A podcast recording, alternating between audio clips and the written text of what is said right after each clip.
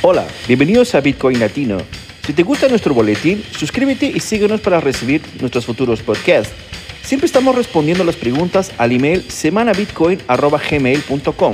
De parte nuestra, gracias y disfruta del show. Genial, gente. Yo creo que ya hemos opinado, yo, bueno, ya opiné bastante. ¿Y qué tal? ¿Cómo están? ¿Cómo les ha ido esta semana? ¿Todo tranquilo? Bueno, hay algunas cosas interesantes que pasaron, ¿no? Está haciendo calor, frío en España. ¿Cómo están las cosas, Omar? Donde yo vivo, más o menos lloviendo casi todos los días. Parece que ahora vuelve a venir unos días de sol, pero bueno, como vivo bastante al norte, aquí llueve, llueve bastante. Ah, bueno, chévere. Sabes que aquí en São Paulo está a 9 grados con sensación de 6. Para hacer la región de Brasil realmente es una locura este, este clima, ¿no? Pero lo interesante es que va a ser algo pasajero yo estoy realmente extrañando mucho el sol. Aquí eh, estoy solo pensando en las playas, pero me imagino que en breve pase esto de aquí. ¿eh? Bueno, y el precio nos dio una sorpresa esta semana, ¿no? Estaba todo yendo muy bien. Eh, vi que aparecieron, aparecieron los datos de la inflación de, de, Europa, ¿no? Y aparentemente Bitcoin también, no sé si es que es esa profe, la, profesión, la profecía que nuestro amigo Antonio siempre cuenta sobre nuestra sala, ¿no? Que cuando aparece hay siempre movimientos extraños. Yo francamente no sé explicar, pero bueno, vamos a intentar leer algunas noticias que tal vez nos den algún rumbo, ¿no? Eh, perfecto. Ok, chicos, entonces vamos a ver, tenemos aquí algunas personas. Ok, yo creo que... Antonio, ¿qué, te pareció a ti esta noticia del precio? No, bueno, ya sabes lo que pienso, pero bueno, ya, aunque me canso de repetirlo, yo creo que lo vamos a decir otra vez. El precio en los exchanges se puede ir a cero, ¿eh? Pero eso no quiere decir que Bitcoin valga cero. Y de hecho, eh, una de las cosas que a mí más me sorprende es que la gente sigue, sigue pensando que cuando tienen un exchange, mm, lo que tenga, estamos aquí hablando de Bitcoin, pero cualquier otra cosa, crea que tiene dinero, cuando lo que tiene es una especie como de IOU, ¿no? Te debo bitcoins o te debo esto o lo otro por si lo quieres sacar y llevártelo. En el caso de Bitcoin, a tu billetera y demás, ¿no?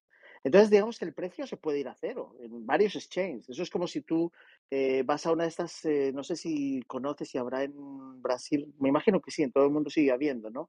Estas casas donde te cambian moneda, ¿no? Tú vas con, yo qué sé, vas con dólares y pides euros, o vas con reales y vas a viajar y necesitas dólares, ¿no? siguen existiendo, me imagino, ¿no? Sí, los aeropuertos. Pero tú puedes ir, Sí, en aeropuertos y a veces en las calles, casas de cambio, que ellos siempre, ellos buscan hacer negocio, ¿no? O sea, nunca hacen una operación en la que no ganen. Pues un exchange es lo, básicamente lo mismo. Lo que pasa es que porque es, es digital la gente utiliza aplicaciones o los móviles o lo que sea, pierde un poco la, la idea de lo que es, pero viene a ser lo mismo. Y tienen un límite. O sea, tú puedes ir con un millón de dólares y cambiarlos a reales y te puede decir el tipo, es que no tengo, o al revés y te tienes que ir a buscarte a otro sitio para cambiar el resto, ¿no? Entonces, digamos que el precio que fijan, y además esa persona cuando te va a cambiar, y yo creo que eso la gente que vive en Venezuela, pues la gente se fía de, páginas web para ver los, los, precios que tiene los bolívares. Pero es que fíjate, los bolívares desde el año 2010, 2008 le han tenido que quitar, que quitar 14 ceros. O sea, tú fíjate hasta qué punto estamos, ¿no? Y la gente para saber cuánto más o menos tienen que aceptar por dólares, pues tiene que hacer, pues buscar aplicaciones, páginas web o llegar a un acuerdo entre ellos cuánto dan, ¿no? Pues los, lo que nosotros vivimos todos los días, que es el precio de Bitcoin, lo deciden casas como esas, lo que pasa es que digitales, Binance, Coinbase, etcétera, ¿no? Pero no dejan de ser chiringuitos de cambio. Lo que pasa es que tienen la ventaja adicional que les ha dado la mayoría de la gente de que se quedan el dinero, como dice Omar muchas veces aquí. O sea, tú te vas a ir de viaje vas a la casa de, esta correspondiente en el aeropuerto a cambiar por euros y es que le dejas los euros a esa persona y te dice, no, bueno, usted déjelos aquí, yo le doy una aplicación y si usted tiene que pagar a alguien, bueno, ya hablamos, ¿no? Y ya vemos a ver qué hacemos. Entonces tú le estás dejando, digamos, esos saldos a esas pequeñas casas de, que dan liquidez, ¿no? Por así decirlo. Pero la liquidez no puede ser infinita. Y si lo fuera, tendríamos un problema muy grave. Entonces yo siempre te puedo, yo creo que te acordarás que alguna vez lo comentaba aquí. en un exchange se puede ir a cero Bitcoin. Bueno, de hecho Bitcoin ya se fue a cero varias veces en varios exchanges y el caso más conocido y sonado es el de Mongox. Se cayó, hubo un hackeo, se fue a cero, pero eso no quiere decir que los que tienen sus Bitcoins en sus billeteras de repente ya no valen, no tienen valor. No tienen valor momentáneamente, temporalmente, en el sentido de que a lo mejor no van a encontrar quién les dé una contrapartida en fiat, pero ellos pueden seguir haciendo operaciones en la blockchain, enviar de persona a persona sin intermediario y ya está, ¿no? Sigue teniendo un uso como tal, como forma de pago o transacciones entre individuos que se den cuenta, oye, que a mí que Binance o lo que sea no tiene ya dinero, pues no tiene nada que ver. Entonces, por eso el tema del precio siempre lo dejo un poco como una curiosidad. Es como una especie como de referente. Eso es como si estás perdido en el mar y entonces alguien tiene un sextante, alguien tal, y dice, bueno, yo creo que es por allí, ¿no? Como Colón descubriendo América, ¿no? Pues creo que va por ese, por allí tiene que ser, creen, porque todavía no lo conocen. Entonces, como no conocemos cuál es el, o la gente no tiene muy claro hacia dónde vamos con Bitcoin, aquí lo tenemos claro, pero la mayoría de la gente no, pues andan perdidos. Y entonces, ¿qué buscan? Referencias. Y esas referencias, pues es el precio. Pero ese precio no dice nada. Dice mucho en el sentido de que te permite desembarcar de una moneda fiat fiduciaria a algo que tiene valor que nosotros aquí explicamos constantemente, que es Bitcoin. Pero de momento y temporal, ¿no? O sea, que los eventos que tengan que venir, yo, imagínate, puede irse a cero, pero si todo el mundo comprara a 0,1, tú imagínate que tuvieras una cuenta en Binance, Fernando, y de repente ves que vale 0,1 y dices, bueno, pues tengo aquí 10 mil dólares. Los cambio a Bitcoin, me compro 100 mil Bitcoins y enseguida los pasas a tu billetera personal, pues yo te aseguro que podría ser que no te los pasaran, porque no tendrían suficientes si fuera un, un exchange pequeño. O el propio Binance no tiene más de 100.000 Bitcoin, o sea, no tiene más de 300 y pico mil. Con lo cual, 100.000 sería darte una tercera parte de su billetera, ¿no? Así que no lo haría quebrarían, se inventaría una, una, excusa, dejaría de funcionar la aplicación correspondiente, etc. Entonces, por eso yo me pongo muy pesado con el tema del precio aquí en las salas, pero porque oh, sí. no deja de ser más que una cosa, un convenio que tenemos de momento, que vale, que tal, pero, pero que no tiene ningún valor de ningún tipo. Sí, cuando sí. sabes lo que es Bitcoin. Cuando no sabes, es lo único que miras. No, sin duda, ¿no? Sin duda. Concuerdo contigo, Antonio, eh, gran parte de lo que dices. De hecho, creo que casi 100%. Yo inclusive añadiría, ¿no? El hecho de que mucha gente piense que eh, la, la, regulación, la reglamentación sobre alguna cosa A, B o C, en el caso de, de Bitcoin, y todo recae encima de las exchanges, ¿no? O sea, eh, yo veo muchos eventos, por ejemplo, de Bitcoin. El último evento que, que hubo inclusive en, eh, aquí en Centroamérica, ¿no? Que se hablaba mucho de la reglamentación y, y, los exponentes eran, eran representantes de exchange, ¿no? Como Coinbase, no sé, eh, y, o Bitcoin.info y blockchain.info, perdón. Y, y esta gente estaba interesada en la reglamentación que ellos dicen que es para Bitcoin, pero de hecho no es para Bitcoin, es para las exchanges, ¿no? O sea, son cosas muy diferentes y realmente es importante también hacer esa, esa división, ¿no? Pero vamos a hablar bastante de eso, no se preocupen, tenemos espacio para todo. Y también yo voy a aprovechar para, eh, ya que llegó nuestro amigo Juan, saludar. ¿Cómo estás, Juan? ¿Qué es, qué es de tu vida, hombre? Hola, gente, ¿cómo están? Buen día, buenas tardes, buenas noches para los españoles. Todo bien por acá. Perfecto, Juan. Entonces, quédate aquí un poquito que vamos a intentar uh, ya abrir la, la, la, sala de hoy con la primera noticia, ¿no? Pero antes que nada, recordarles a todos que estamos este, haciendo una, una versión del podcast de esta sala. La hacemos prácticamente en, en, en, íntegra, ¿no? Para, para Spotify, para quien quiera escucharla o quiera pasársela a alguien, si alguien quiere tener una versión eh, para, no sé, te, a, a, escuchar en la semana. Entonces puede buscarnos también como Bitcoin Latino, está ya en Spotify, ¿no? Además, claro que se queda aquí en Clubhouse para quien tiene el aplicativo de Clubhouse también.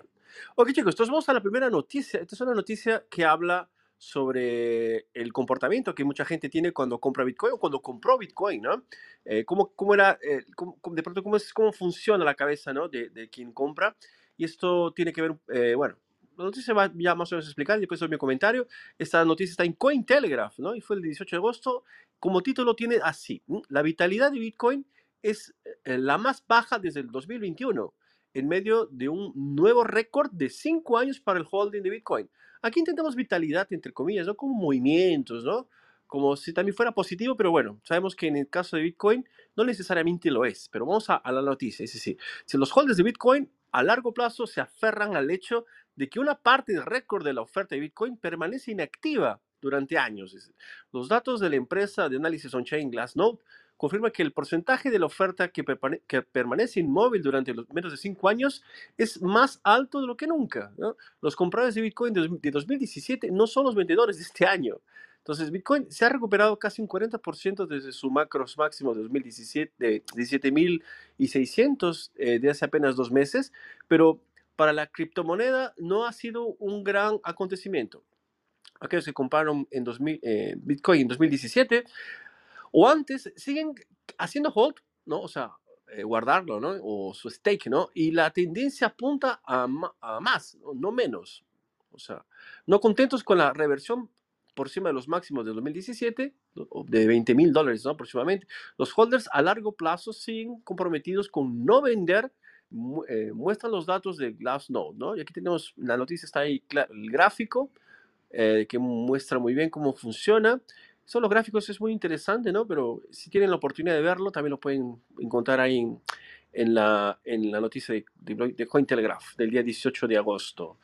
Y bueno, eso es interesante, ¿no? Como les, les había dicho al inicio, ¿no? El comportamiento de la gente que compra Bitcoin. Eh, es por eso que es importante hacer el estudio adecuado, ¿no? Ah, hay muchas personas que mm, simplemente entran, como lo ha dicho Antonio, por el precio o porque escucharon en algún momento, ¿no? Que eh, la gente que compró Bitcoin eh, se, multiplicó también el valor. Eso termina siendo en la primera, la primera eh, digamos, eh, cualidad o criterio digamos, de elección para que alguien eh, invierta en Bitcoin, pero no, es, no debería ser el, uno, el, único, y es por eso que hacemos este tipo de salas o hablamos de Bitcoin, ¿no? Para provocar a la gente que busque más información, porque generalmente la gente que entra solo por esto, ¿no? Cuando ve una, un gráfico como ahora en, los últimos meses o el último año de bear market, donde bajó de forma así, eh, podríamos decir, entre comillas, ¿no? un poquito alto, el 20%, 30%, 40%, 50% del precio, no sé, cosas del tipo, la gente va a asustarse y va a pensar que está perdiendo dinero y bueno, en fin, y va eh, simplemente, como decimos en, eh, con las manos de lechuga va a soltar el Bitcoin, ¿no? Y la gente que entiende el concepto de Bitcoin va a continuar guardándolo, ¿no? Son las famosas ballenas. Entonces, eso es muy interesante, ¿no? Eh, no, lo, no, lo, estoy diciendo yo, lo está diciendo los gráficos, ¿no? Lo está diciendo el comportamiento, porque Bitcoin, eh, a diferencia de muchos de otros activos que están ahí en el mercado, es posible acompañar la dinámica, ¿no? Es posible hacer un seguimiento de todo esto de forma bien, bien distribuida, ¿no? Inclusive eh, cualquier persona puede hacerlo, existen estas, estas herramientas que están ahí en la internet, pero eh, dentro de, la blockchain es posible también acompañar, ¿no? Entonces hay, es muy interesante ver que quien realmente entendió el concepto de Bitcoin y ya desde hace tiempo, ¿no? No es algo nuevo, eh, continúa firme y fuerte, ¿no? Yo me imagino que algunos deben estar aquí inclusive, ¿no? Chicos. ¿Alguien? Sí, una, una crítica que, que, se hace mucho eh, he escuchado esa, esa, noticia ser comentada en otros, en otros canales, es que son todas las personas que compraron eh, 70 mil dólares y que están esperando solamente que suba para, para, para, vender de nuevo. No, y, y, es interesante porque era lo mismo que se decía después del, del, del, topo histórico de precio que fue en 2017, cuando Bitcoin llegó a 20 mil dólares, después se mantuvo casi dos, tres años abajo de los 20 mil dólares. Eh, todo el mundo decía, no, cuando toque 20 mil dólares va, seguramente va a dumpar y va a caer de nuevo porque todas las personas que compraron eh, a 20 mil van a vender porque están cansadas. Aconteció lo contrario, ¿no? Cuando llegó a 20 mil dólares, automáticamente saltó hasta 60. Eh, entonces, no, no es tan así, realmente son, son las personas que, por lo menos yo lo veo de esa forma, son las personas que realmente entienden la, la tecnología, eh, por detrás de, Bitcoin. Bitcoin no es moneda, Bitcoin es, mucho más que la moneda. El tema de la moneda es solamente la, primera utilidad que tiene Bitcoin.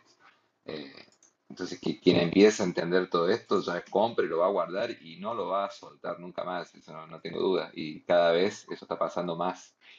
Estamos viendo vendedores, eh, compradores institucionales que están entrando con todas sus fuerzas en esto eh, por diferentes motivos, pero bueno, son personas que, que, que no, no, no, no, son las, los manos de lechuga, como decís vos, son, son personas que, que lo van lo van a holdear, lo van a mantener a Bitcoin porque entienden todo la, el potencial, el, el, potencial que hay, que hay adentro de esta tecnología, ¿no?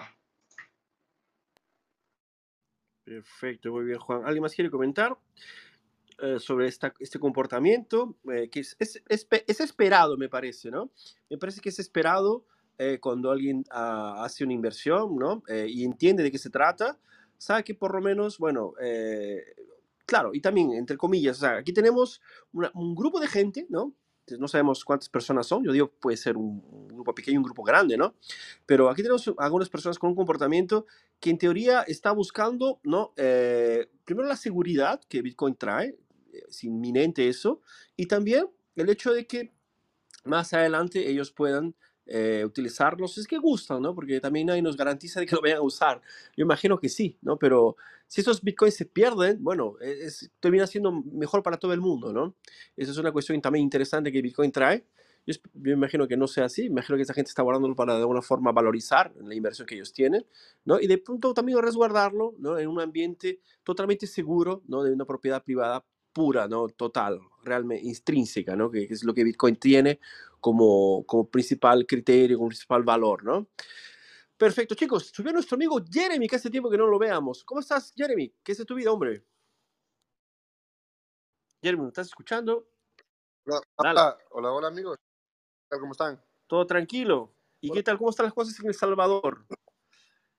Gracias a Dios, ahí vamos, ahí vamos. Siempre eh, con la misma visión, esperando eh, a ver el comportamiento de la gente y todo lo demás. Eh, una pregunta exactamente quería hacerle a ustedes, amigos, que tienen, para las personas que tal vez no tenemos tanto conocimiento, las que están eh, iniciando, las otras personas que nos están escuchando, para las que van a escuchar el podcast, ¿qué hay, qué recomendación darían ustedes? Si alguno quiere guardar sus Bitcoin bien seguros, ¿tienen alguna billetera que puedan decir, ok, esta es la más confiable. Sabemos todos que todas tienen sus, sus pros y sus contras, sus, limitantes, otras tienen eh, beneficios y todo. Pero, ¿qué dirían ustedes si, por ejemplo, un amigo mío viene y me dice, hey, eh, que tengo un, quiero guardar mi Bitcoin, pero es, de, de, digamos que alguien con plata venga y me diga, hey, brother, quiero guardar mi Bitcoin, quiero guardar 500 mil bolas en Bitcoin. ¿Qué me dirías tú? ¿Qué me dirían ustedes? Bueno, es una pregunta muy, muy, muy interesante, ¿no? Yo sé, bueno, imagino que cada uno tenga una respuesta, pero yo, yo ya te puedo ya dar el avance de dos cosas, ¿no? Primeramente que... No el archivo. Eh, que no sea archivo, claro. Primeramente así, el, el, Obviamente, no, el no, poder no, que, no. el poder que tiene, el poder que tiene guardar 5 dólares o guardar 5 millones de dólares en la blockchain es igual para todos. O sea, ese es lo revolucionario de Bitcoin, ¿no? Eh, guardes unos satoshis o guardes una cantidad enorme, eh, si lo haces bien, ¿no? Estás utilizando todo el potencial que, la blockchain te, proporciona. Entonces, en ese sentido, es una cosa revolucionaria, ¿no? Ahora, cada persona tiene un comportamiento y es un poco de pronto difícil definir qué es lo mejor para cada uno, ¿no? Lo que, por ejemplo, para mí sería natural, normal, podría ser una cosa altamente imposible de ser hecha, por ejemplo, por mi esposa que no tiene la paciencia, ¿no? Ni la atención de, por ejemplo, colocar varias, varias eh, firmas, eh, diferentes, ah, ¿sabes?, estrategias para, para, un aplicativo. Lo que sí te puedo recomendar, tal vez, es un excelente eh, temario o excelente lugar donde se puede encontrar informaciones muy, pero muy buenas, que es el bitcoin.org, ¿no? Donde ahí tú puedes colocar si, cuál es el, aparato que tienes, si es un teléfono, si es una computadora, y a partir de eso, si tienes eh, un programa, por ejemplo, que es iOS o si tienes un programa que es Windows, y, y ahí de ir avanzando dentro de este, de este, este site para que el, sitio web, para que él te dé ¿no? las, las ah, opciones con los eh, valores dependiendo de la seguridad, dependiendo de, de lo que los eh, usuarios recomiendan, ¿no? No existe una respuesta así, por lo menos yo pienso que no existe una respuesta adecuada eh, a que se pueda sacar así libremente si es que la persona no, no, no, no hace todo el proceso de aprendizado, ¿no? Yo no sugeriría que esta, persona, que cualquiera que sea, se coloque todo en un solo movimiento, que vaya por, partes, ¿no?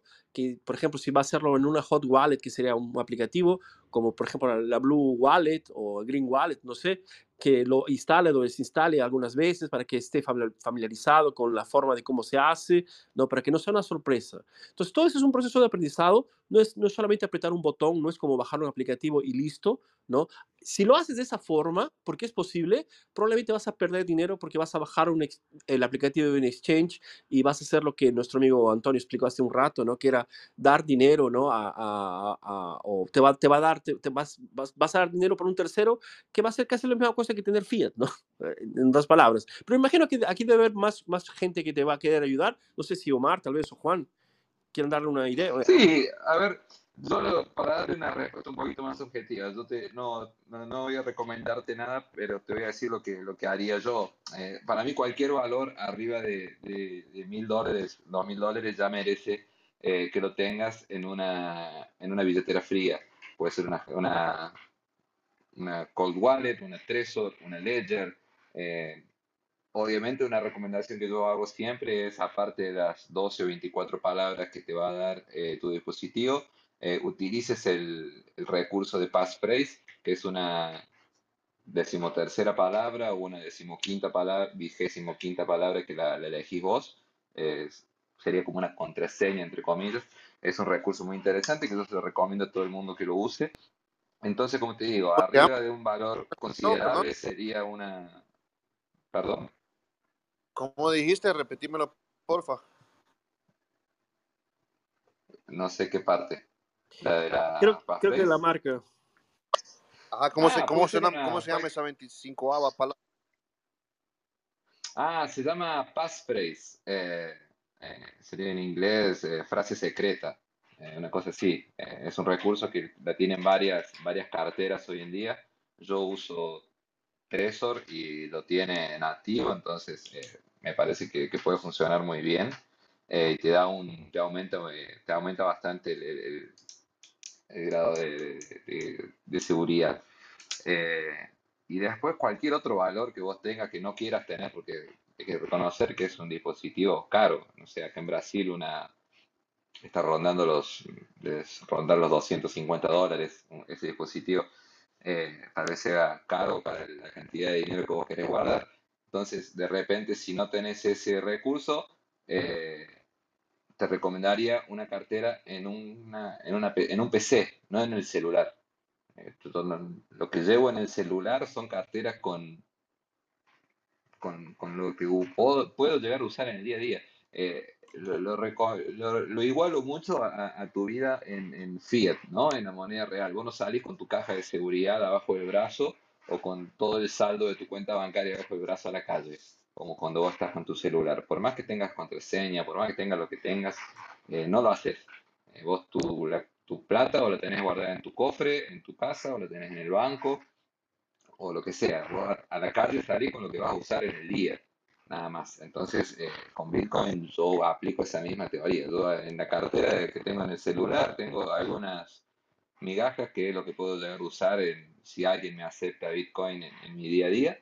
Y el restante o lo tengo en una cartera fría o lo tengo en una computadora, en una cartera más segura, en una computadora que obviamente la computadora también tiene que tener algún grado de seguridad, tiene que tener un buen antivirus, no tiene que ser una computadora que uses para entrar a, páginas raras, eh, ya si me entiendes. Jugando Counter, Strike con, Windows barato y todo, ¿no? Eh, con un sistema operativo, no sea pirata, ese tipo de cosas, ¿no? Pero eso ya es un grado de seguridad básico, me parece que todo el mundo hoy en día tiene que tener. Eh, básicamente ese sería mi cartera ahora para, para celular o para computadoras. Hay millones y hay millones que son buenas. Eh, para celular yo uso Blue Wallet, eh, Moon Wallet. para computadora ya usé, se me fue ahora hace mucho que no lo uso, pero ¿cuál era Electrum. Electrum. Electrum, Electrum. Electrum. Electrum anda muy bien. Eh, ah, y otra cosa que yo siempre recomiendo es que sean carteras de código abierto. Por ejemplo, hay una cartera que es muy interesante que no me voy a acordar ahora, que ya me va a salir, pero es de código cerrado y eso ya me genera un poco de desconfianza. Entonces yo siempre diría, Electrum, por ejemplo, una excelente opción para, para computadoras. No sé si alguien puede, puede completarme la, la información. Eh, básicamente es eso, tiene que ser una cartera fría. Está hablando de, guardar 500.000 euros, por ejemplo, de meterle dinero. Tiene que ser monedero frío, sí o sí. Y en ese caso tienes dos opciones. Eh, el plan sencillo de usar, que no sería lo ideal, ¿vale? Eh, está, por ejemplo, eso, un layer nano o algo así, que son código cerrado, pero bueno, que, que funciona muy bien. Y en ese caso, teniendo tanto dinero, lo interesante es, por ejemplo, una cold wallet, que son muy seguras y muy buenas. Pero va a tener que hacerse como 15 días, antes de, pasárselo, va a tener que esa persona aprender durante 15 días cómo se, cómo se usa y cómo se trabaja con ese monedero, porque es bastante difícil. Entonces es lo de siempre, si quieres almacenar mucho dinero y quieres mucha seguridad, pues requiere, o sea, es complicado, no es fácil, ¿vale? Entonces, por eso es, según lo que él quiera hacer, pues un layer nano le puede servir y es sencillo, o tendría que tirarse una cold wallet que es más complicada, pero es mucho más segura. Y de ordenador hay una hora nueva, Juan, que se llama Sparrow. Pruébala, que, que es mucho mejor ya que el Electron. Sparrow Wallet. Muy bien, gente. Bueno, hay varias opciones en realidad. Yo, e, eso es importante. Fernando, yo quería. Dale, Antonio. Si me dejas añadir una cosa muy. O sea, lo que habéis dicho, la verdad que está muy bien todo en conjunto. Lo que pasa, Jeremy, que yo creo que una de las cosas que yo creo fundamentales es saber si la persona que quiere eh, pasar parte de sus ahorros a Bitcoin sabe qué es Bitcoin o no yo diría que sería lo fundamental que sepa, ¿no?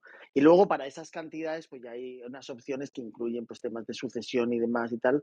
Yo no, no estoy, tengo sponsor ni nada, pero la que más me ha gustado es la de casa. No sé si tú la conoces, Omar, que tiene planes de sucesión en caso de que pase algo, eh, temas de cosas con Faraday, no sé qué, plat, eh, de estas de acero que te permite guardarlas, que a mí me gusta. Pero en el fondo, en el fondo no se necesita absolutamente nada. O sea, si una persona realmente, en vez de ir como un toro bravo y meter 500 mil euros en Bitcoin, se dedica un año entero a entender qué es y por qué y el dinero y qué es el dinero y tal, y, que, de verdad se dé cuenta de lo que significa, eh, no hace falta absolutamente nada, no tiene que gastarse nada para conservarlo, bien conservado en una billetera fría.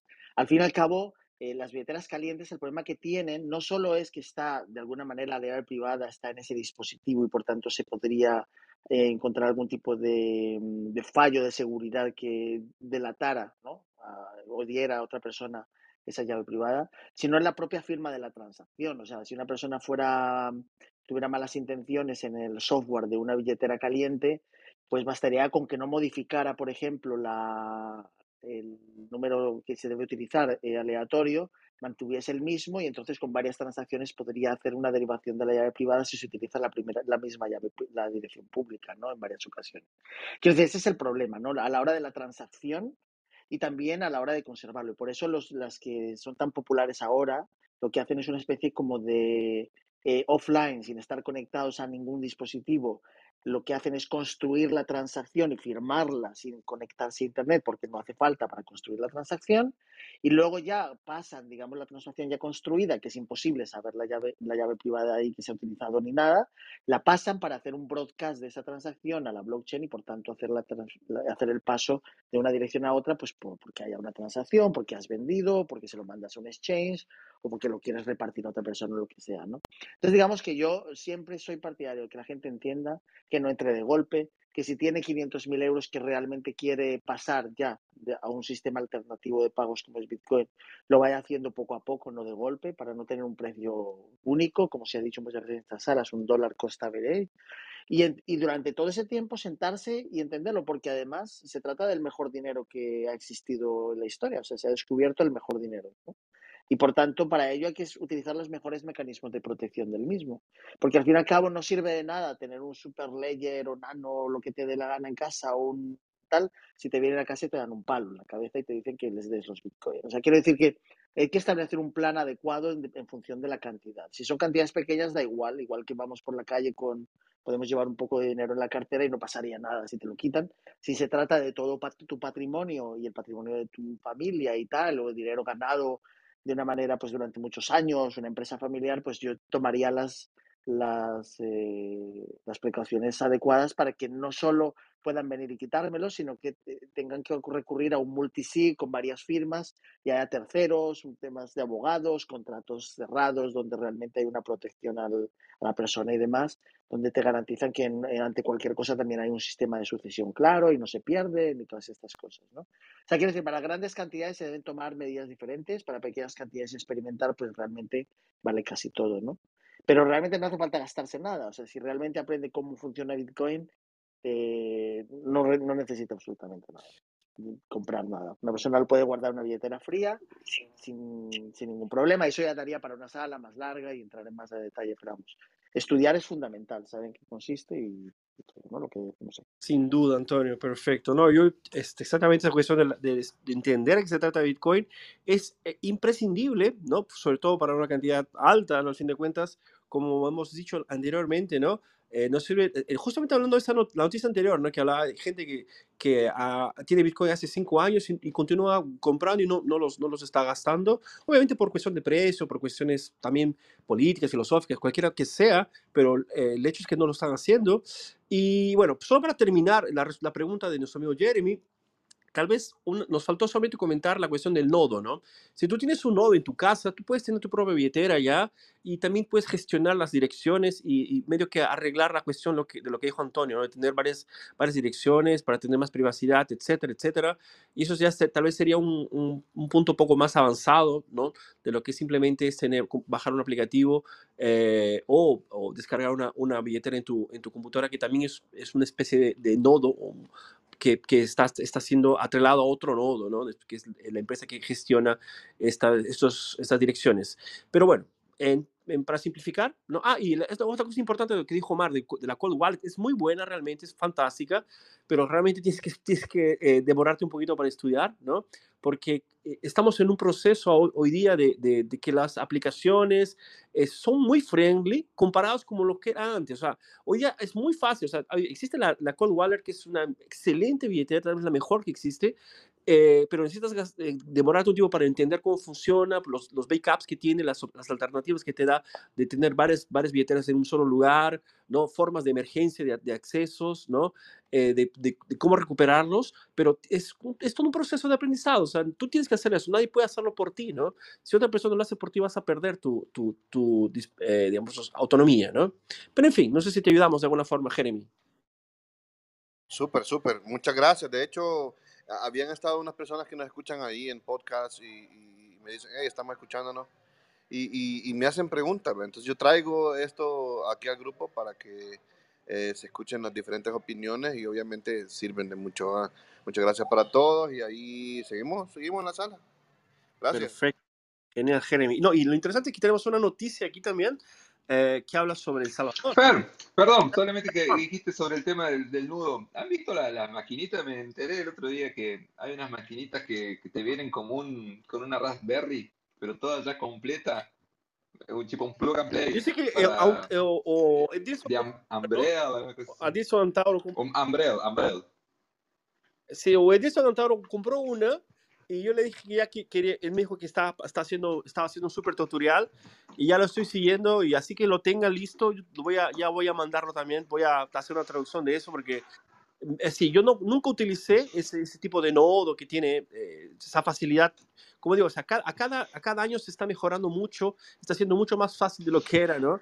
Eh, y hoy día realmente está más fácil. Imagino que va a mejorar más con el tiempo, pero estoy interesado. Todavía no la tengo, pero Estoy pensando en sí, yo estuve, estuve, investigando el otro día. Ah, The Bitcoin Machine se llama. Eh, de Hombre, no sé si alguien más la, la, vio. Es muy simpática la maquinita. Es básicamente una Raspberry con un SSD con toda la blockchain adentro. O sea, cualquier persona con un poquito de estudio lo, lo podría fabricar el mismo.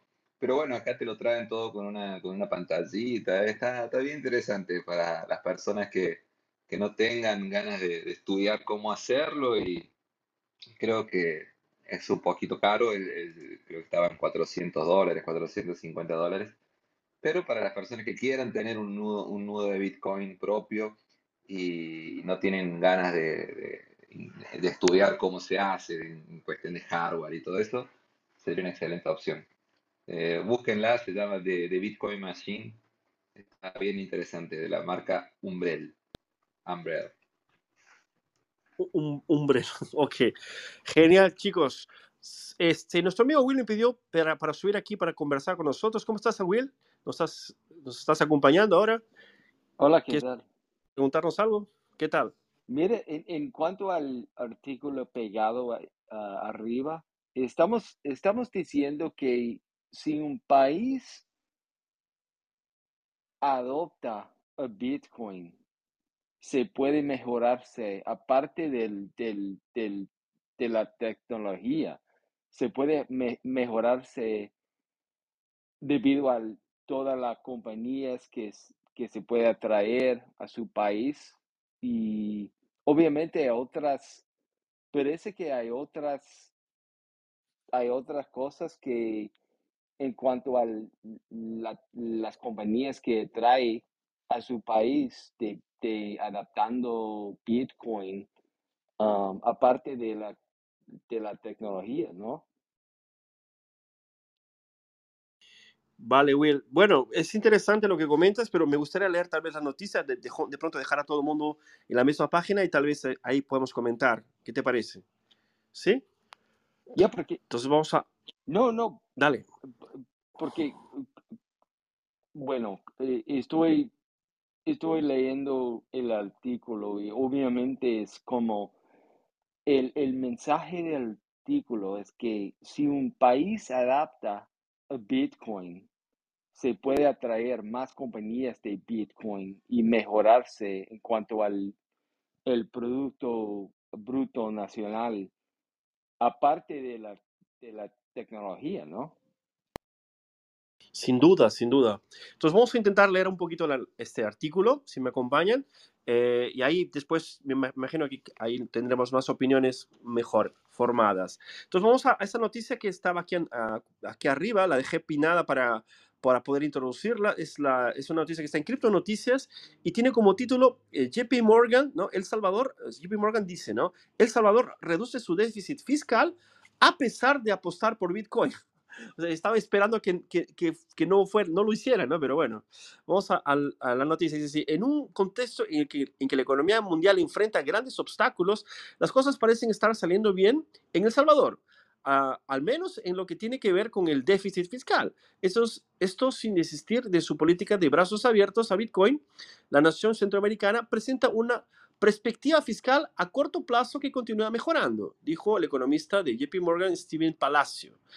Esto es una muestra de que El Salvador podrá satisfacer sus necesidades de financiamiento al menos hasta 2024, explicó este especialista en Reuters. ¿no? El Palacio considera que el manejo fiscal por parte del gobierno salvadoreño ha sido sobresaliente y continuó hasta el mes de junio. Sin embargo, esto no podría ser eh, sostenible después de 2024. El Salvador parece despejar al menos parcialmente las dudas sobre su estabilidad económica y esto podría afianzar su confianza en la adopción de Bitcoin hasta ahora posee 2.271 bitcoins como parte de su reserva nacional.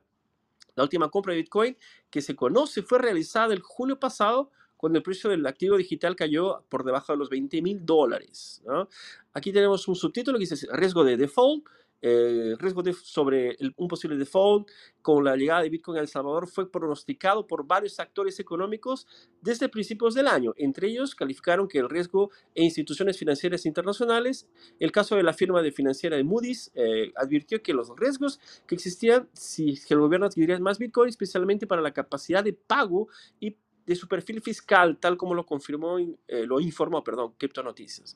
Por su parte, la Escuela de Políticas Públicas del Instituto Londinense LSE cree que el país ha logrado un crecimiento económico muy bajo con un amplio déficit fiscal y casi el 90% del Producto Interno Bruto en deuda pública. Eh, no obstante, el presidente de El Salvador, Nayib Bukele, respondió a un análisis del periódico de New York Times a, quienes pronostican una catástrofe económica por el, el impago de la deuda por la adopción de Bitcoin y él dijo, entre comillas, ¿desde cuándo el New York Times ha, dedicado tanto tiempo y espacio a las iniciativas económicas de El Salvador? Está claro que tienen miedo, Bitcoin es inevitable. Y, que, y a quienes creen que El Salvador se dirige al incumplimiento, les pregunto, ¿publicarán una disculpa en vez eh, una vez que paguemos a todo tiempo? En ese sentido, Alejandro Zelaya, ministro de la Hacienda de Nación de la Nación Centroamericana, anunció la recompra de bonos de 2023 y 2025 antes del 15 de septiembre para, que la cual, para cual disponen 565 eh, millones de los bonos que suman 1.600 eh, USD. Perfecto, chicos. Entonces, eh, más o menos lo que nuestro amigo Will también nos había dicho, Bitcoin está ayudando a El Salvador. Es, ¿sabes? Esta cuestión de la economía es, es, muy interesante, ¿no? La historia en general solamente nos, nos deja comentar lo que pasó, ¿no? No nos deja, no nos deja, nos deja así pensar, imaginar lo que, lo que podría pasar, ¿no? Si imaginamos que, que El Salvador no hubiera comprado Bitcoin, no hubiera bitcoinizado El Salvador, ¿cómo estaría El Salvador hoy día? ¿no? Hay algunos países cerca de El Salvador que son muy semejantes, no podemos dar, dar una comparación, pero nunca va a ser la misma cosa. Eh, yo personalmente pienso que El Salvador está mucho mejor, ¿no? E incomparable con la evolución que tiene, ¿no? Por, porque lo, lo, que la gente comenta, por lo que es visible, ¿no? Y porque eh, por el poder que Bitcoin tiene, ¿no? Por, por el, el, valor que Bitcoin tiene por sí, ¿no? Solo el hecho de, de ser libremente transferido, eh, haciendo que la gente consiga tener independencia económica, ¿no? Fuera la cantidad de gente que fue traída para las finanzas modernas, ¿no? A través de, de las, estas billeteras, tanto sea Chivo o cualquier otra, ¿no? Pero que no estaban teniendo acceso a los bancos, ¿no? Y por consecuencia, la forma de pagamentos era totalmente... Eh, eh, muy, muy, muy limitada, existían muchos problemas que, que, de hoy día ya fueron superados a través de que cada, uno puede tener ¿no? acceso ahora a su propio dinero ¿no? y puede guardarlo tanto en dólares como en Bitcoin o cualquier otra cosa, pero lo ideal es que ya están expuestos a esto, ¿no? Una vez expuesto a esto, eh, es como que, bueno, eh, tú, tú, escoges, ¿no? O sea, por lo menos tienes esta libertad. Ahora, hay gente que no la tiene, o hay gente que la tiene y ni así quiere interesarse, ¿no? Pero bueno, eso podemos discutirlo después. ¿Qué les pareció, chicos? ¿Ustedes concuerdan con Will que creen que esto puede generar más atracción a futuras tecnologías, a futuras empresas? Imagino que sí, ¿verdad? No sé si tienen una opinión sobre esto. Sí, sin duda, un poco respondiendo primero lo que vos decís, si, si, el, si el Salvador no hubiera entrado eh, en el mundo de Bitcoin, la verdad que nadie sabría absolutamente nada de El Salvador, como nunca nadie supo absolutamente nadie, nada de Salvador. O sea, Bitcoin entró en el mapa, en la esfera mundial solamente por, por lo que hizo Bukele, eso no, no tengo ninguna duda. Y en cuanto al artículo, a ver, es eh, un poco lo que dice la teoría, la teoría de los juegos. Eh, quien entre primero en todo esto se va a beneficiar. Si El Salvador en ese movimiento que hizo, eh, sin, sin, duda se va a beneficiar de todas las empresas del, del mercado que no tienen eh, ese acceso tan simple, tan fácil en, cuestiones regulatorias y todo eso en otras partes del mundo, El Salvador las va a traer sin ninguna duda y eso le va a generar al país como, Estado-nación un, un, beneficio muy grande. Eso sin dudas. Ahora la, materia habla de déficit fiscal, eso no tiene nada que ver con lo, que pueda hacer. el déficit fiscal eh, es básicamente que el gobierno gasta más de lo que gana puede ser modificado si, si realmente gana más gracias a Bitcoin. Pero lo que tendría que hacer todo, todo gobierno es parar de gastar, porque la plata que tiene el gobierno no es de él, es de, la gente. Tiene que parar de gastar tanto, ¿cierto? Es lo que, lo que está pasando en Argentina ahora y, bueno, históricamente pasa en Argentina y es lo que pasa en la mayoría de los países eh, de Latinoamérica. Eh, pero sí, sin duda es que, que la inversión que va a traer El Salvador, eh, creo que ahora fue un poco pacada porque justo coincidió con, con una gran caída en el, mercado. Pero si, si la onda de, de, subida de precio de Bitcoin hubiera continuado desde los 60 y, y, hubiera seguido creciendo, sin duda que hoy en día El Salvador sería eh, mucho más de lo que es. Pero no dudo que lo va a hacer en, en poco tiempo. El destino para mí lo tiene, lo tiene sellado. Bueno, o Juan. Eh, o adelante. Dale, solamente quería. Ya, adelante, eh, eh, hay algo bien importante que muchas personas, inclusive aquí en el país, eh, mencionan acerca de, las compras que se han hecho de Bitcoin. Porque recordemos que estas compras no son personalmente de, presidente, sino que se han hecho con dinero público. Y muchos hablan de, pues, que hay pérdida acerca de eso, porque ven los números actuales. Porque se hicieron compras cuando uh, estaba un poco más arriba. Ah, se han hecho varias compras, pero lo que, eh, lo que básicamente tienen que entender la gente, y yo trato de explicárselo, es que no hay pérdida porque no se han vendido. El gobierno en ningún momento ha vendido esos bitcoins que están ahí. Entonces, eh, eh, no sé si será, yo creo que es más cálculo, pero el gobierno está acá hasta el, estamos hablando del 24. El holding y esto se vaya para arriba en las nubes, que se espera, que se espera, ¿verdad? Eh, ahí, como dijo el presidente, ahí quiero verlos que sigan diciendo lo mismo sobre Bitcoin. Pero ellos saben, ellos saben muy adentro lo que está pasando. Y, en, y por otra parte, lo que, lo que hablaba eh, del déficit fiscal se ha visto beneficiado al país porque ha habido una lucha, lucha directa en contra de la corrupción. Se han recuperado alrededor de 250 millones. Nada más ayer eh, se recuperaron varios millones de dólares que salieron de casa presidencial y se le llama acá los malitinazos negros. Después fueron las bolsas negras porque lo sacaban billetadas de dinero de partidas secretas que estaban aprobadas por la Asamblea Legislativa para que, se, para que fueran fondos reservados que solamente eh, el gobierno central podía saber dónde iban y en qué se gastaban. Pero fueron rastreados porque ese dinero se lo pasaron como facturas de que se les pagaban a alguien, pero en verdad estaban simplemente robando ese dinero. Entonces, eh, en ese sentido, es que se ha visto la mejora en la recaudación de fondos, porque se ha dado también eso bastante fuerte. Se ha recuperado muchas partes de la, de la capital. Eh, se ha ordenado un poco la casa, pues, se ha ordenado un poco, no hablando ni siquiera sobre la seguridad, porque ese es otro pisto aparte eh, otro dinero aparte, decimos nosotros, porque aunando todo esto y la inversión que se ha tenido, yo personalmente conozco quizás unas, me atrevería a decir a 10 compañías nuevas que han venido por el Bitcoin, precisamente atraídas por, por la libertad de transacciones de edad que hay aquí en el Bitcoin. Primero. Segundo, eh, yo conozco personas de, de, de miles de partes que conocen en El Salvador por, simplemente por el Bitcoin. Ni siquiera sabíamos dónde estábamos localizados nosotros. Personas que hemos tenido acá de Suiza, por ejemplo. Personas de Gran Bretaña. Que no, hola, que no conocían dónde estábamos nosotros, ni siquiera. Esa es una gran diferencia. Perfecto, Jeremy. No, sin duda, es más o menos lo que, lo que decíamos, ¿no? Pero, a ver, si, si, si eh, lo que hizo para mí El Salvador fue, fue genial, porque como, como está diciendo Jeremy, yo también ahora tengo ganas de ir a El Salvador. Cambié en mi vida, pensé de, querer ir a El Salvador, ahora quiero.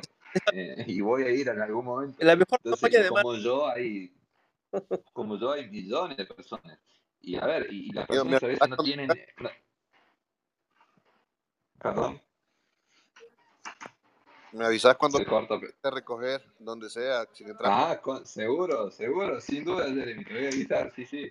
Eh, pero como decía, por ahí las personas no tienen, no, no, no tienen noción de la, de la cantidad de la cantidad de, gente muy, muy rica ahora, nuevos ricos, ¿no es cierto? Gracias a, Bitcoin, porque son, son silenciosos, ¿no? Eh, pero hay, hay muchos nuevos millonarios y, la transferencia de riqueza, lo hemos hablado varias veces acá, la transferencia de riqueza que se va a generar en los próximos años eh, de las finanzas tradicionales hacia, los, hacia las personas que confiaron en, Bitcoin va a ser, va a ser increíble.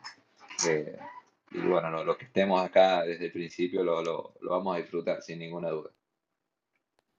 Perfecto, Juan. Will, no sé si quieres comentar alguna cosa más, o no sé, Antonio, ¿quieres dar una opinión? No, yo simplemente apuntar que, como dije en otra sala, que el éxito de Bitcoin no está ligado al éxito de Bitcoin en El Salvador. Quiero decir, en El Salvador lo que pasa es que está, mira, está siendo mirado bajo, con, con, lupa, porque obviamente un éxito en el tema del precio, que es lo que decía al principio de la sala, pues llevaría a que El Salvador se beneficiara de manera directa, ¿no? Por una percepción de que ha tomado una decisión adecuada y tal, ¿no?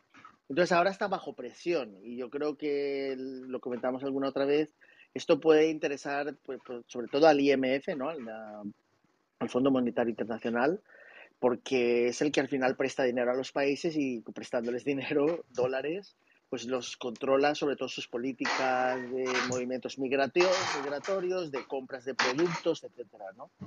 Entonces digo yo que, espérate un momento, creo que Juan tiene abierto el micrófono, un segundo. Es que escuchaba un poco de ruido de fondo.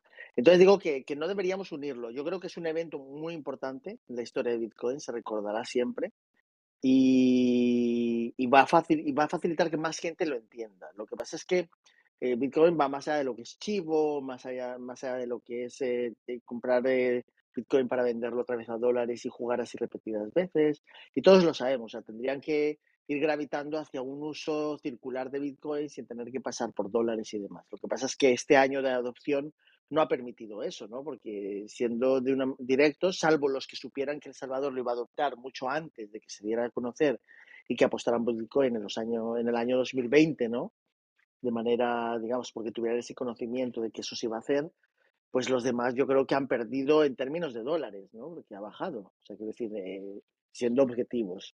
Nosotros entendemos cuál es el, objetivo que tiene y cuál es la funcionalidad que tiene como medio de transacción entre personas intermediarios, pero, pero ahora mismo no es lo que se hace. O sea, quiero decir, yo creo que si El Salvador tiene que atender sus pagos de deuda y demás, todavía lo tiene que hacer en dólares, no le van a aceptar bitcoins, con lo cual ahí le van a tener siempre agarrado, ¿no? El hecho de que tiene que pasar a, a dólares y va a tener menos dólares disponibles para pagar la deuda y por tanto hay que ser muy cauteloso con, con, estos, con estos temas, porque además la política, pues eh, nadie garantiza que le vaya a poder seguir muchos más años. O sea, todo puede cambiar, probablemente puede haber incluso una oposición que utilice el tema de Bitcoin si le renta para ganar las elecciones en un sentido o en otro. Tendrán que estar eh, constantemente viendo cuál es el sentir de la población al respecto. Y para los que no vivimos en El Salvador, pues es muy difícil saber cómo, cómo va, ¿no? Tendríamos el ejemplo, por ejemplo, de Venezuela, que eh, retira ya este año 14 ceros a su moneda, sus bolívares, y los llama, no sé si han pasado de los bolívares fuertes a los soberanos y ahora al digital y lo llamarán dentro de unos años otra vez, le quitarán otros ceros más, ¿no? Y deberían pasar directamente a Bitcoin, ¿no? Porque al fin y al cabo la gente utiliza o el dólar o está utilizando otro tipo de cosas, ¿no? Para, porque le, le, le tiene más confianza, ¿no? El Salvador ha sido más valiente en ese sentido, ya estaba dolarizado y ahora pues pasa al siguiente estadio que es Bitcoin, pero todavía la jugada no ha salido 100% bien, ¿no? Pero en cuanto vaya bien, pues imagínate lo que puede suponer para el propio Bitcoin, ¿no? Pero vamos, está bien esta noticia porque como decía Will, pues algunos países se lo pueden plantear, pero tienen que ser países pequeños que tengan capacidad de tomar una decisión de este calibre. O sea, hasta que un país europeo pueda hacerlo, dependiendo de la Unión Europea, que tiene normas, puede dictar normas en materia de en materia financiera, pues va a ser mucho más difícil, ¿no? O el propio Estados Unidos, que obviamente es la referencia, no va a cambiar directamente de, dólar a Bitcoin. Yo creo que cualquier país europeo hoy día, con la inflación como está, será eh, así realmente digno de él, de parte de él, para proteger a sus ciudadanos, tomar una medida como lo ha hecho Nayib Bukele, ¿no? Pero sabemos que eso no va a pasar por allá porque, bueno, sabemos que hay, otras, otras agendas, ¿no? Eh, dale, no sé, Anto, Jeremy, ¿te quieres comentar alguna cosa? Will. Pero déjame contarte algo. Fíjate que eh, precisamente ayer estábamos hablando con Jack. Jack Cruz, te había comentado anteriormente de esto, que es la persona que me introdujo a este mundo. Y él estaba en, en, Honduras, porque allá en Honduras han creado un proyecto que se llama Bitcoin Valley, en Honduras tratan de hacer eh, economía circular aquel lado, ah, tratando pues de replicar un poco lo que pasó en el Sonte, allá en Bitcoin Beach. Pero esto se va extendiendo, también en Guatemala, en el lago de, en un lago grande, que es bien turístico, ellos tienen Bitcoin Lake entonces eh, se va expandiendo poco a poco y como dijo Antonio, eh, no depende solamente de Salvador, no, al contrario, pero es como un pequeño experimento. Nosotros somos pequeños, tenemos apenas siete millones de habitantes y pues eso lo hace un poco más es fácil poder tal vez iniciar la idea, ¿no? Pero hay otros países alrededor de nosotros, bueno, que lo están replicando también, pues. Perfecto, Jeremy. Will, ¿te gustaría comentar alguna cosa antes de terminar, antes de ir para la próxima noticia? ¿Está todo tranquilo contigo? Ok, Will, sin problema. Entonces, vamos a aprovechar y ya vamos para la próxima noticia. Eh, esta es una noticia también aquí en Sudamérica en Colombia. Como ustedes saben, eh, Colombia tuvo recientemente, digo, sí, este año, ¿no? Eh, las elecciones, las cuales pusieron a un nuevo presidente, ¿no? Bueno, yo ya he expresado eso en diferentes salas. Yo, soy libertario, me considero anarcocapitalista. Y para una, persona anarcocapitalista, tal vez el enemigo natural, si podemos llamarlo de esa forma, es un socialista, ¿no? Socialista es todo lo, todo lo, opuesto, ¿no? Es una persona que busca el Estado, que cree que el Estado funciona, mientras que yo pienso que no, que todo lo contrario, mientras menos Estado mejor, o definitivamente sin ningún Estado sería lo ideal, ¿no? Pero bueno, este, este señor es un socialista contumaz, es el nuevo presidente, él inclusive eh, actuó en, con las FARC, que es un, grupo terrorista, ¿no? en Colombia, bueno, en fin, la cosa es que este señor tomó pose y ya dio algunas, algunas muestras de lo, de lo que a lo que viene, ¿no? Y esa noticia tiene poco que ver con esta conducta que estos, estos políticos de esta sección de, los, del grupo socialista, ¿no? ¿no? que los otros no sean, todos los políticos son terribles, pero estos son especialmente eh, pésimos, ¿no? Y bueno, vamos a la noticia para de pronto dejar un poco más clara la cosa. Esta noticia también está en criptonoticias.com y habla lo siguiente, en Colombia, dos puntos, pagar 10 millones de pesos en efectivo será prohibido. ¿Será que Bitcoin Rescate, ¿no? Eh, esa noticia que eh, me parece el día 18 de agosto también. Bueno, dice así. Eh, el gobierno colombiano planea reducir el manejo de dinero en efectivo de sus ciudadanos. Esto a través de una ordenanza que prohíbe el pago de billetes de sumas mayores de los 10 millones de pesos o unos 2.200 dólares. O sea, no es mucha, mucha plata. O sea, vean que... Pero en fin, bueno, es, este es un buen momento para, para Bitcoin el ministro de Hacienda del país, el señor eh, José Antonio Campo, dijo al periodistas que desde el gobierno, desde que el gobierno de izquierda de Gustavo Petro quiere incluir el artículo en la reforma tributaria, con lo que se pretende frenar la evasión fiscal, entre comillas, ¿no? A través de las compras hechas en efectivo de vehículos, fincas y apartamentos como lo reseñó en el medio local de W Radio, esta ordenanza obligaría a que las transacciones se ejecuten a través de otras vías, lo que permitiría la transabilidad y la, la contribuiría a la, a la política anti-evasión que ha iniciado el gobierno colombiano todo ello partiendo de que ese delito, entre comillas, que yo pongo entre comillas, delito, porque no hay nadie que muera a través de esto, representa el 8% del PIB según el gobierno. Bueno, continuando. Dice, la medida del gobierno para restringir el uso del efectivo vendría acompañada de eh, penalizaciones para los infractores. Tal hecho podría, eh, pondría a Colombia a nivel de Argentina país que ha retenido a personas por tener mucho dinero fiat, ¿no? tal como lo reportó Cripto Noticias. Lo que señala el ministro de Hacienda de Colombia también guarda en, relación a lo reseñado por el, medio ayer, cuando el gobierno del Petro, Petro el presidente, lo planeó, planteó perdón, la necesidad de crear una moneda digital Dios mío, no para el chiste esto. precisamente en las áreas para disminuir el uso del dinero efectivo y evitar que se hagan transacciones sin conocimiento de las direcciones. Bueno, y bueno, voy a parar por aquí porque ya estoy pasando mal, yo estoy me siento muy mal.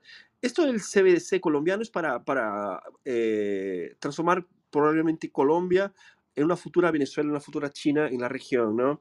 Eh, eh, antes que nada, déjenme explicar por qué me siento tan mal contando este tipo de noticias.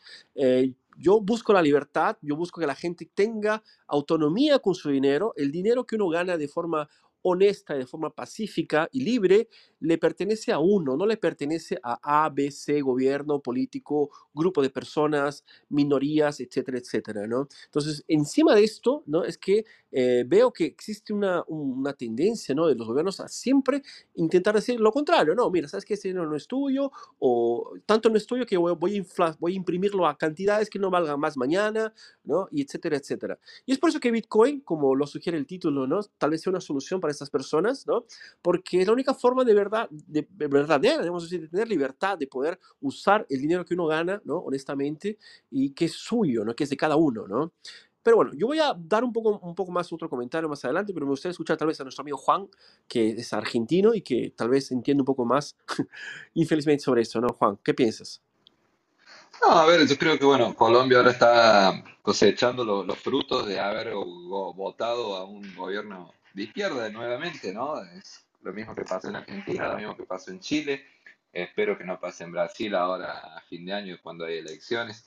Eh, a ver, la izquierda es eso, es control, es totalitarismo. No hay ninguna novedad en esto. A ver, eh, decirte que ahora vos no podés pagar X cantidad de plata en efectivo eh, te muestra cuál es el verdadero, la verdadera voluntad de, un gobierno. Es nada más que control. Eh, quieren controlar lo que vos En España tenemos el límite en mil, ¿eh? En España en mil euros. No podemos pagar más de mil euros. Dios. Lo que pasa es que mil euros acá son como 300 mil millones de pesos. muchísimo, muchísimo. Nadie paga mil euros acá. No, no, pero si sacan del chiste, eh, también está, está tan mal como a ver, sea lo que sea, sea mil, diez mil, un millón, no tiene que haber límite, porque como bien dijo Fernando, la plata es mía o es del gobierno. Si yo trabajé, yo me gané mi dinero, yo tengo que hacer con mi dinero lo que quiera. Si lo quiero gastar, lo gasto. Si lo quiero quemar, lo quemo. Si lo quiero enterrar, lo entierro. Eh, es mío. Eh, se trata nada más y nada menos que de propiedad privada. Eh, eso está buena esta noticia porque nos muestra realmente que es la única propiedad privada que tenemos hoy en día, que es Bitcoin. Porque con Bitcoin vos realmente sos libre de hacer lo que vos quieras con, tu propio dinero y nadie te lo va a poder sacar, ni un gobierno, ni, ni un ladrón, ni, ni nadie. Eh, entonces, es muy importante tener este tipo de noticias para hacerle entender a las personas eh, cuáles son los, las voluntades de, un gobierno, qué es lo que el, gobierno realmente quiere. Eh, nada más y nada menos que control controlar a su población, controlar lo que gasta, lo que come, lo que hace, lo que no hace, lo que eh, si viaja, si no viaja, eh, eh, es nada más que control. ejemplos sobran en el mundo, lamentablemente cada vez tenemos más. gracias a la información descentralizada que antes no existía, hoy en día tenemos acceso a este tipo de noticias, a este tipo de, de, hechos, ¿no? podemos enterarnos mucho más fácil de, todo esto. Pero bueno, lamentablemente lo, que tienen que revelarse son, los, son las personas, ¿no? Eh, desde acá hacemos, hacemos nuestra parte y, esperemos que, todo esto sirva para que las personas entiendan la gravedad de esto, porque por ahora no te dejan a gastar más de 10 eh, millones de pesos en, efectivo, perfecto. puedes hacer dos pagos de 9 y nadie se entera y nadie se enoja. Pero, ¿qué va a pasar cuando ellos consigan implementar las famosas CBDCs, las, las eh, monedas digitales de los bancos centrales de los países? Ahí no vas a tener escapatoria porque directamente no vas a tener cómo eh, evadir esto. Solo si usas eh, alguna moneda privada que realmente te garantice privacidad como lo hace Bitcoin. porque desde el momento que vos no tengas más papel moneda, que es lo único que hoy en día fuera Bitcoin te garantiza algún tipo de privacidad, que es papel moneda que vos podés ir y gastar en un comercio y, sin que el gobierno se entere que vos compraste algo. Eh, cuando te saquen eso y todo lo, lo tengas que manejar a través de una, de una moneda que la maneja el gobierno, entonces el gobierno va a saber exactamente en qué gastas, cuándo lo gastaste, por qué lo gastaste. Y de repente si vos eh, empezás a, discordar de algunas ideas o si el gobierno entiende que vos no estás de acuerdo con, los ideales o las políticas que él impone, de repente te puedes sacar ese dinero y dejarte sin nada, sin sustento, como ya pasó prácticamente hace poco pasó en Canadá. Eh, eso, eso es realmente grave y espero que las personas tomen, tomen conciencia de la gravedad del asunto, porque ahora son 10 millones, mañana puede ser mucho menos o directamente no tener más papel moneda. es, a lo que vamos, ¿no? No tengo duda. Yo, yo querría añadir, Fernando, que yo la primera vez que usé sobre el dinero digital fue cuando se hablaba de digitalizar el dinero, lo que no sabía cómo, en el año 2002. que la Organización para la Cooperación y el Desarrollo Económico, la OECD, tiene un grupo de trabajo que se llama El futuro del dinero, The Future of Money, ¿no? Entonces siempre publicaban cosas y tal. Entonces, por la universidad en la que estaba, que es la Politécnica de Madrid, pues empezamos a relacionarnos con, eh, con Europa, creamos organizaciones, eh, digamos, eh, internacionales y tal, y, y, por casualidad de la vida se sabía que se quería hacer el dinero digital. O sea, los gobiernos siempre están buscando una forma para evitar el, efectivo, ¿no? Como ha dicho mucha gente, si el efectivo se hubiera inventado ahora sería ilegal, ¿no? Porque permite a las personas tener una mayor privacidad. Entonces, estas noticias, como dice Juan, no evitan que la gente pague en varias cantidades o ponga diferentes nombres una factura para que no parezca que una sola persona ha pagado esa cantidad en efectivo. O sea, esto no va a evitar. Esto es la preparación del terreno para limitar la privacidad. O sea, lo que buscan es un poco más saber eh, cómo controlar a la gente, lo que se dice. Los CBDCs son muy tentadores para los gobiernos, pero todavía no saben cómo utilizarlos. Y ahora tienen precisamente en, en septiembre, digamos, tenemos la entrega, por así decirlo, de una red que podría ser la de las CBDCs, que es la red de Ethereum, que se la van a entregar, digamos, a los gobiernos, ¿no? En bandeja, ¿no? Pasando del proof of work, vamos a pasar a una cosa que es lo que yo tengo, yo valido el bloque y recibo, digamos, intereses y mantenemos para siempre la, política que tenemos hasta ahora, política inflacionista, ¿no? Entonces, digamos que yo creo que ahora estamos viendo una época muy interesante en ese sentido y todas estas noticias de eh, limitar el efectivo, incluso hay experiencias en otros países donde ya no se puede utilizar el efectivo, sino aplicaciones para pagos en, en el, por ejemplo, el transporte público y demás. Y son preparación de, ese terreno para, para, buscar una forma de pago digital que se lleva buscando, yo sé que desde el 2002, pero experiencias ha habido por parte de los cyberpunks y demás, cyberpunks, desde muchísimo antes, con formas que no, no tuvieron éxito porque estaban montadas por una empresa y en el momento en que tenían un poco de éxito, pues venía el regulador y a cortar cabezas, ¿no? Porque la impresión de dinero es una potestad de los estados exclusiva, ¿no? O sea, conseguimos limitar, digamos, la religión de los estados, que seis estados se, dividieron, pero todavía seguimos teniendo las políticas económicas y los estados, y eso tiene que cambiar. Y posteriormente, pues pasaremos a que la política sea distinta y sea descentralizada. Pero bueno, todavía no estamos ahí. Entonces, digamos, estas noticias hay que analizarlas en su justa medida. Es preparación de ese terreno para pasar a otra cosa, digital, y que no haya efectivo, porque el efectivo permite mayor privacidad, ¿no? Y Bitcoin, como es efectivo digital, pues no gusta en el sentido de que es efectivo digital y por tanto también permite una gran dosis de privacidad, ¿no? A la hora de hacer pagos entre personas. En el caso del dinero en efectivo, cuando la gente dice es, muy, es anónimo, bueno, pero si una persona que está en esa transacción dice que recibió a otra persona, pues ya no es anónimo, ¿no? Si declara esa transacción. Pues lo mismo pasa con Bitcoin. Si dos personas se pagan entre ellos, nadie sabe quiénes son si uno de ellos no lo dice, ¿no? Entonces, en este sentido hay que analizar estas eh, noticias un poco viendo cuál es el objetivo que tienen, porque no van a evitar el pago en efectivo. O sea, quiere decir que hay muchas formas de, mantener, de seguir pagando grandes cantidades, dividiéndolas o llegando a acuerdos o cambiando los nombres, ¿no? Pero bueno, está bien, está bien estas noticias, vemos un poco cómo van despejándose incógnitas en este paso hacia la adopción de Bitcoin, ¿no?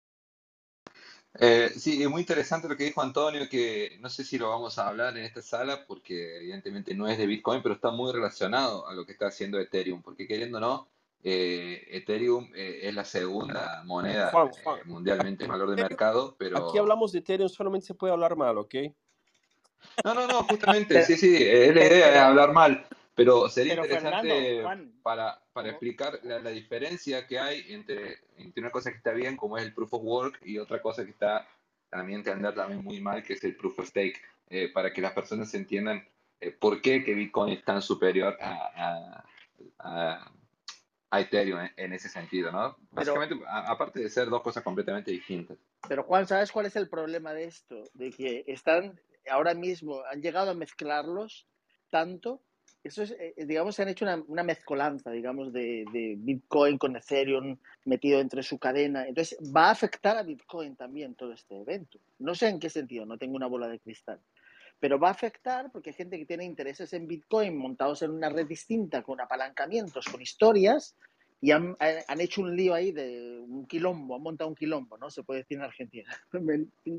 y esto va, y va a afectar la percepción, tú no estabas al principio de la sala, pero comentaba que eh, pueden pasar mil cosas. Puedes, tú puedes ver Bitcoin a cero, pero en realidad no va de cero, simplemente que hay, hay exchanges que petan, porque de repente hay gente que por cada bloque validado va a empezar a tener va, a tener, eh, digamos, por decir, rendimientos, ¿no? Entonces, ¿qué va a hacer la gente que lleva muchos años acumulando en una red algo que ahora le va a empezar a dar cada bloque acumulado, que además no es cada bloque cada 10 minutos, aquí se, cada 2 por 3 sale un bloque de Ethereum, imagínate, y esos van a empezar a tener rendimientos.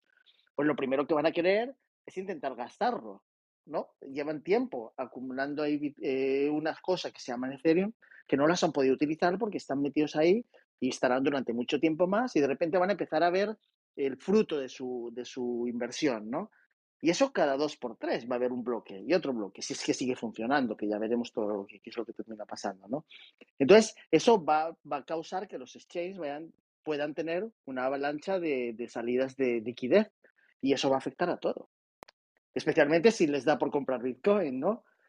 Porque va a disparar el precio, pues si dispara el precio hay gente que va a pensar que quiere salir otra vez a dólares y los dólares no van vamos a tener un mes interesantísimo. Yo creo que va a ser histórico en el mundo en el que nos movemos. ¿eh?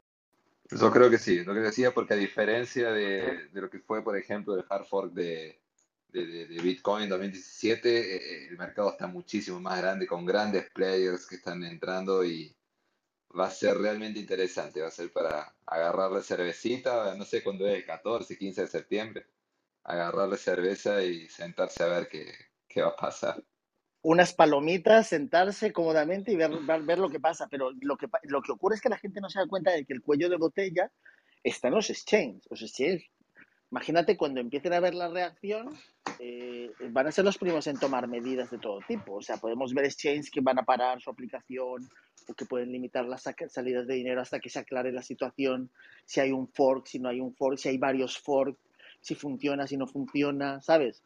O sea, esto, esto va a ser realmente una etapa muy, muy, muy interesante. bueno. Y le va a afectar a Bitcoin también, porque desgraciadamente la gente no entiende Bitcoin como nosotros. Piensan que es todo lo mismo.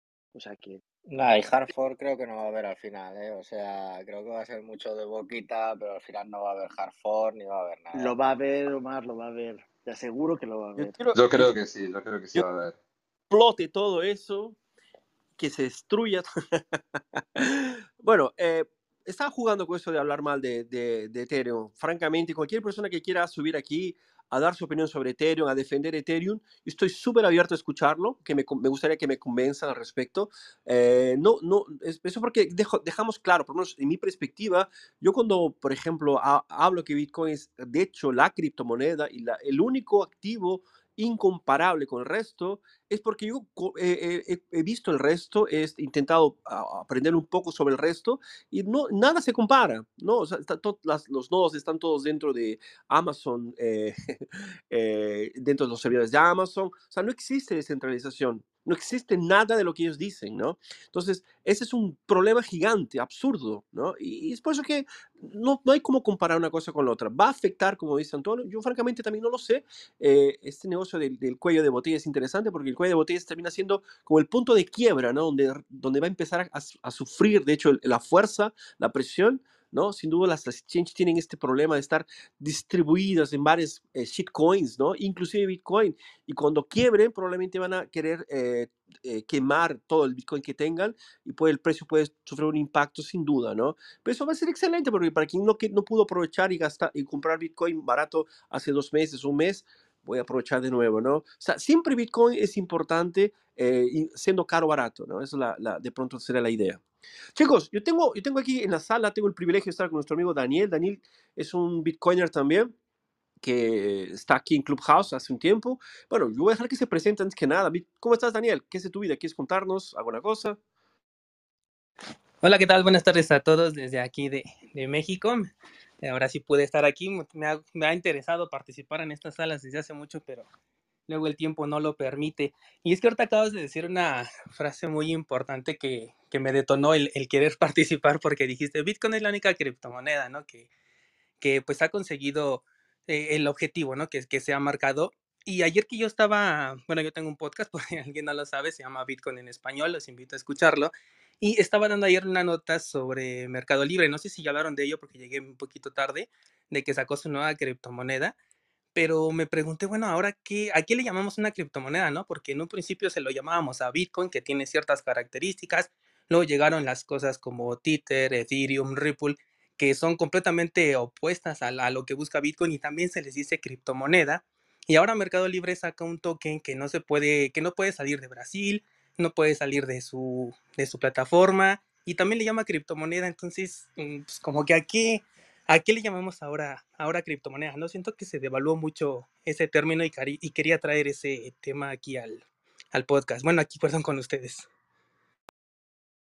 Perfecto, Daniel. Gracias por tu opinión. Siéntate en tu casa, por favor, quédate con nosotros. Eh, Súper bienvenido.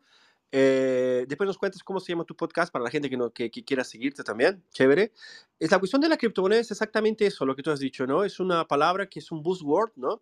Es una palabra que se utiliza eh, para de pronto promocionar, ¿no? Eh, ya que Bitcoin es una criptomoneda, entonces, y eso lo hace exclusivo, ya que no puedo ser Bitcoin, porque Bitcoin tiene todas las propiedades que tiene, voy a intentar por lo menos hacer esto, ¿no? Eh, sí, criptomonedas son miles y cada, cada, una, cada una de ellas es una, del sentido de que criptografa algún número, ¿no? Pero eso no significa que, que haya comparación, ¿no? Y eso es muy importante dejar claro, ¿no? Eh, y eso es un problema grande, ¿no? Porque mucha gente está, por ejemplo, viendo la, final de la Libertadores, viendo un partido de fútbol y va a ver camisetas de Bitso o de propagandas de, de, cualquier tipo de otros en las, en las, en las, en las paredes de, de los estadios, ¿no? Y, bueno, esas personas van a entrar en contacto con este mundo, entre comillas, bien, bien comillas, muchas, 10 comillas, cripto, ¿no? Y, van a entrar y van a... lo ideal sería que vayan, vengan atrás de Bitcoin y salen con eh, Doge. Entonces, esto es un, me parece que es, es terrible, es, es, es, tan es tan terrible que llega a ser predatorio, ¿no? Esta persona, este individuo que podría encontrar una, una alternativa de tener un dinero de verdad, que es Bitcoin, termina eh, fracasando en el, en el proceso, ¿no? Y es eh, destruido en, su, en, su, economía por causa de esto, ¿no? ¿Por qué? Porque no, no tiene esta, esta condición de aprender, de entender de qué se trata Bitcoin. Es lo que tal vez intentamos hacer todos los viernes aquí en nuestro, nuestro boletín de noticias, ¿no?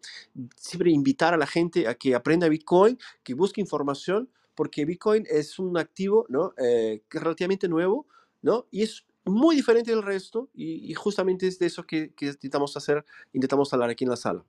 Dale, no sé si el más quiere sí, Yo creo que el término criptomoneda es mucho más antiguo hasta que el propio Bitcoin. Entonces, a ver, eh, criptomoneda se refiere a nada, nada más, a, nada menos que moneda criptográfica, que sí, cualquiera la puede, puede tener esas dos cualidades de ser no, moneda poco lo pueden tener, pero de ser criptográfica. Eh, pero me parece que no tiene nada que ver. Eh, y, en varios, en varios, en varias etapas o en varias cosas de, nuestra vida la podemos, podemos tener la misma situación. A ver, San Pablo un equipo de fútbol pésimo acá en Brasil y Belgrano de Córdoba un gran team, un gran equipo de fútbol en Argentina y los dos son equipos de fútbol. Vas a salir. Uno, uno, es malo y otro es bueno, pero ¿Qué pasó? No, no, no escuché Fer. Sí, no, no estás mintiendo, creo. no, no, está jodiendo. Pero, es eso, o sea, que tenga alguna cualidad. Eh, no es nada más que un nombre para mí. O sea, moneda, eh, moneda de Bitcoin. Y, Bitcoin es una cualidad. Moneda es una, una sola, uno, un solo uso de la tecnología de Bitcoin. Bitcoin es mucho más que una moneda para mí, ¿no es cierto? Yo, yo diría que hemos sido muy poco afortunados al utilizar las palabras desde el comienzo, ¿no? Porque de, hecho, como Satoshi también eh, se comenta que es una criptocurrency, ¿no? Que es más una divisa, ¿no? Sería una criptodivisa, por así decirlo, ¿no? Pero llamamos billetera algo que no es una billetera porque simplemente es una forma de firmar transacciones, llamamos mineros pero en realidad lo que hacen es confirmar bloques. Eh, pero bueno, eh, yo creo que no hemos acertado con la, la terminología propia. Entonces, tú a, a, cualquier cosa le puedes llamar una criptomoneda, lo puedes llamar un token, lo puedes llamar oro, lo que sea, pero, pero al fin y al cabo eso da igual. Eso es como, a mí me gusta, por ejemplo, hace poco porque alguien me decía, ¿por qué siempre dices que Bitcoin se ha descubierto y no se ha inventado? Pues para mí es por el hecho de que es como el oro. El oro se descubrió y se descubrieron sus propiedades y se utilizó como una forma de transaccionar entre personas porque, porque era escaso, ¿no? Pues Bitcoin también se descubrió, la escasez matemática se ha descubierto y ya está. Y se utiliza de la manera que la estamos utilizando. Es un descubrimiento, no es una invención. Y entonces, en ese sentido, como tal, tú puedes tener una persona que tiene oro en su casa o cree que tiene oro, pero hasta el momento en que no va a ir a usarlo y comprueba sus propiedades, no sabe si realmente tiene oro. ¿Cuánta gente no habrá que tengan en sus casas, en su caja fuerte, lingotes y que a la hora de la verdad van y no, tienen, no, son oro, son cualquier otra cosa, ¿no? Porque les han dado un cambiazo, porque alguien que tenía acceso a la caja fuerte se cansó de que esa persona lo acumulara y fue, se lo, le dio un cambiazo por algo que se parece, ¿no? Y esa persona tiene sensación de riqueza porque lo tiene ahí. Pues ahora mismo, con la palabra criptomoneda, mucha gente tiene sensación de riqueza. Creen que tienen oro digital, ¿no? Y como no, no ahondan, pues no piensan más allá. Entonces, a la hora de a la verdad, pues si alguien lo tiene en un exchange que hackean, pues ya no tiene Bitcoin. Creía que tenía, pero no tiene. O gente que tiene otras cosas, de repente van a la aplicación y siguen viendo que tienen mucho dinero, pero en realidad no lo tienen porque si lo quieren usar no pueden usarlo, ¿no? En un momento dado. Entonces yo diría que tampoco habría que fijarse mucho en las palabras, ¿no? Eh, se ha extendido la, la palabra cripto y se usa para todo. Y eso, como hemos dicho aquí muchas veces también, a los gobiernos les interesa que a Bitcoin se lo vea como cripto, ¿no?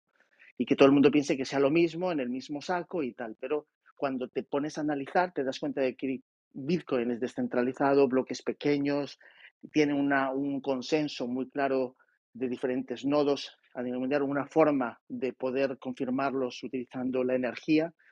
Y lo demás, pues son cosas que en muchos casos son infinitas, que puedes hacer cuantas te apetezcan y por tanto, pues tienen las mismas características que el fiat, que es infinito. En teoría puede hacerse tanto como se quiera, ¿no? Entonces yo no me centraría mucho en la palabra, me da rabia que se utilice la misma, pero es que hasta el propio Satoshi la utiliza. Él habla de la palabra cripto, cryptocurrency. Con lo cual tampoco podemos decir que Bitcoin no sea una cryptocurrency porque hasta él mismo lo dice que lo es, ¿no? Y así, así lo, lo deja escrito para la historia. Sí, yo pondría cryptocurrency con C mayúscula tal vez. Pero bueno, en fin. Eh, entonces no sé si, si está, estamos de alguna forma colaborado, a Daniel, a, tu, a tu opinión. Podemos pasar para la próxima. ¿Qué te parece? ¿Todo tranquilo? Sí, sí, todo tranquilo, muy bien, me, me llevo mucha, muchas cosas que voy a analizar, porque sí tienen, tienen mucha razón, al final de cuentas es solamente una palabra em, que funciona más como mercadotecnia a veces, ¿no? Para que otros eh, proyectos que nada tienen que ver con Bitcoin, pues se lancen como que apalancados de esta palabra, al igual que blockchain, pero ya sería abrir otros, otros debates innecesarios. Mejor hablemos de lo que vale que es Bitcoin. Gracias, Daniel. Chévere, Daniel. Entonces quédate con nosotros por aquí.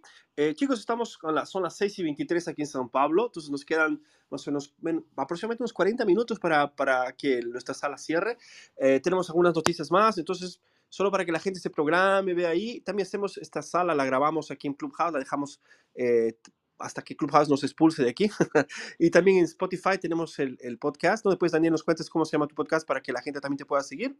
Y vamos a la noticia de hoy, chicos, esta otra noticia de hoy, ¿no? Que tiene que ver con nuestro amigo, no necesariamente porque eh, eh, eh, de alguna forma también Juan empezó con esta, esta iniciativa, sino porque aparentemente mucha gente está empezando a minerar en Argentina y, es de hecho porque es muy atractiva, ¿no? Entonces, vamos a leer un poquito sobre esto, ¿no? Con, hay muchas personas que a veces no entienden de qué se trata, ¿no? Ah, vamos a dejar claro que para que eh, los usuarios de Bitcoin tengan Bitcoin, alguien necesita, necesita haberlos minerado, ¿no? Esta mineración tiene un límite, ¿no? Solamente hasta cierto, cierta cantidad, es por eso que Bitcoin eh, es deflacionaria con el tiempo porque se va reduciendo con, a cada cuatro años. ¿no? Y esta mineración es, es hecha cada 10 minutos en diferentes partes del mundo y, eso es también es una cuestión que tiene que ver con la descentralización de Bitcoin. Pero en fin, después vamos a, ampliar un poco más. Siempre hablamos sobre esto y es bueno que la gente esté entendiendo cómo funciona el proceso, ¿no? Esta noticia también está en criptonoticias.com y habla de por qué Argentina es un país atractivo para los mineros de Bitcoin. Y la noticia dice lo siguiente, es que la cotización de las acciones de las empresas de minería de Bitcoin, Bitfarms, eh, estaría subvaluada, así que lo, establece el análisis de la firma y de asesoramientos de inversiones Seeking, eh, Seeking Alpha. Basado en los planes de expansión de esta compañía, en estos planes, Argentina tendría un papel fundamental. Como noticia eh, reportó, Bitfarms, empresa canadiense fundada por argentinos, está en planes de expansión hacia el país de Sudamérica el principal factor que impulsa esa expansión, es la inmunidad que tiene Argentina a aumento de costo de gas natural que se da durante el invierno del hemisferio norte. Yo no sabía de esto, ¿eh? es interesante. Bueno, continuando. Asimismo, el informe explica que el tipo de cambiario favorece esta inversión, obviamente una inversión internacional, ¿no? Y cualquier negocio que produzca ganancias cotizadas en dólares eh, o en otras palabras, en bitcoins que Bitfarms produce en el país se venden en divisas norteamericanas, mientras que los costos de mantenimiento y mano de obra se abonen en la devaluada moneda local. Finalmente, también se menciona la adquisición de equipos más eficientes por parte de la empresa, lo que aumenta su rentabilidad. Todo esto hace que los costos de minerar o minar mantengan por debajo del promedio de la compañía, dice el señor eh, o la gente de Sekin Alpha. Este panorama no solo es válido para grandes empresas, sino también para mineros pequeños ¿ah? y medianos. Por ejemplo, un diálogo eh, de criptonoticias con el fundador de Cripto Granjas, el señor José Sarasola, dijo que Argentina es uno de los países con mayor potencial para la minería de Bitcoin. Okay. Bueno, aquí hay otro, otro subtítulo que habla sobre cómo se expandirá Bitfarms en Argentina. Bueno, la mega empresa de minería de Bitcoin, Bitfarms, eh, está expandiendo sus operaciones, más precisamente en la provincia de Córdoba. ¿Quién lo diría? La compañía instalará 27.500 mineros de alta potencia en la región céntrica del país. Además, también tiene planeado una mayor expansión en Paraguay, donde ya opera. Yo, yo tengo que comprar un pasaje para, para Córdoba lo antes posible porque estoy impresionado. Yo sé que es un lugar maravilloso, es lindísimo allá, eh, bueno, yo voy a dejar a nuestro amigo Juan que nos explique un poco mejor cómo es Córdoba, pero es excelente la noticia y está muy cerca de aquí. Eso puede generar un polo maravilloso de, de, de así un, lo que nosotros llamamos de eh, un círculo virtuoso, ¿no? De, una, una, cosa positiva llevando a otra. Eh, ¿Qué te parece esa noticia, Juancito? No, sin duda que es muy interesante ver cómo, cómo está, está creciendo el tema de la minería en Argentina. Esta noticia sobre esta empresa que está instalando eso en Córdoba, eh, la, leímos hace un par de meses.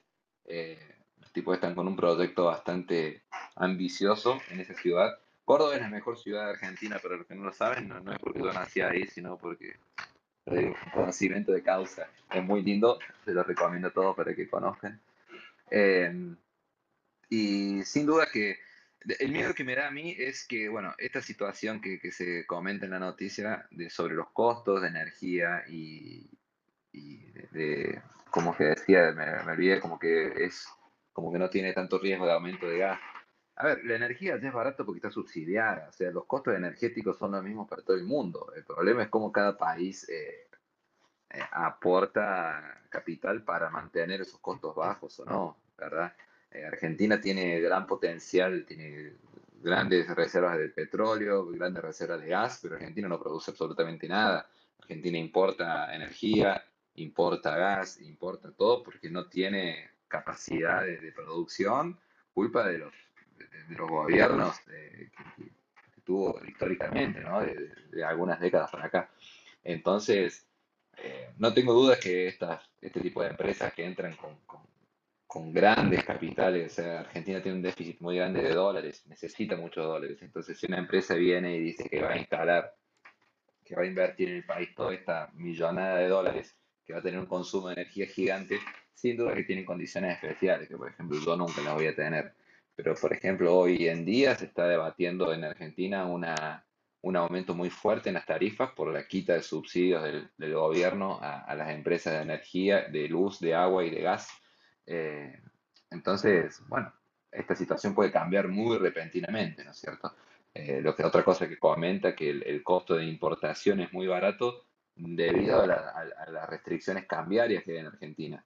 Para una, para una persona que llega con capital extranjero, eh, sí realmente es, es, es, muy barato porque hay muchas, muchas cotizaciones de dólar en Argentina. Existe el dólar oficial que, que dice que, que el, el, gobierno cuenta, pero es un dólar completamente real que nadie tiene acceso y, y el dólar que ustedes pueden conseguir en la calle eh, vale más del doble. Entonces, para una persona que viene con dólares de afuera, realmente es muy, muy barato, sobre todo el tema de la construcción, de infraestructura, todo eso es, muy, muy rentable. Eh, ahora, el tema del costo energético, bueno, es, puede variar muy rápido. No tengo dudas que este, este tipo de empresas tienen acuerdos especiales que un pequeño y mediano minerador no, no lo va a conseguir nunca, ¿no es cierto? Se va a tener que tener el costo energético de, todo el mundo. Pero bueno, sin duda, espero que, espero que funcione. Eh, la quiero ir a conocer. Eh, donde se va a hacer esto es una ciudad que se llama Río Cuarto. Mi hermana vive en esa ciudad. Eh, yo vivo en la capital de Córdoba, que queda unos 200 kilómetros más o menos. Pero sin duda es una buena noticia. Que, que, crezca el negocio de, de, la mineración en todo el mundo es, es muy alentador, sin duda. Perfecto, Juan. Entonces ya saben, si van, van a Córdoba, no se, no se olviden de preguntarle a Juan a dónde tienen que ir a pasear, ¿eh? porque se lo conoce todo allá. Eh, bueno, chicos, entonces esta cuestión de la, de, la, minería y la energía barata en la región de, Sudamérica, creo que en todo el mundo existen posibilidades, es una cuestión de pensar, ¿no? Es una cuestión maravillosa esto, esto de la minería de Bitcoin, porque al contrario de lo que mucha gente piensa, eh, lo que se busca aquí es eficiencia, porque mientras más barata sea la energía, es más rentable para el, para el, emprendimiento, digámoslo así, ¿no? Y obviamente las, la mayor cantidad de energía que existe en el planeta es de energía limpia, como el, como el viento, como el, el caso de, de, la queda de agua, ¿no? O cosas de ese tipo, ¿no? Que son abundantes y están simple, simplemente sucediendo, mm, queriéndolo o no, se están, están sucediendo y el mundo no, no sufre nada, ningún impacto, ¿no? No sé si Antonio tienes algún comentario sobre el tema. Sí, Fíjate que, yo ah, te quería Jeremy, dale, dale, Jeremy, dale. La pasada, en, una convención de, de, Bitcoin que hubo acá en El Salvador, en un hotel grande, tuvimos la, eh, la, fortuna, la, fortuna, de poder ir. Y, y, había gente de todo el mundo y conocí ahí a un, a un grupo de mineros, que ellos son de Uruguay, me parece, y me comentan que en Uruguay hay muchas, muchas reses. Entonces lo que están haciendo ellos allá es que como hay muchas reses, también hay muchos desechos de las reses. O sea, popó, ¿no? De las reses. Entonces lo que hacen es que crean, eh, juntan todo eso, porque se vuelve hasta un problema, ¿no? Tienen no sé cuántos millones de cabezas de, reses.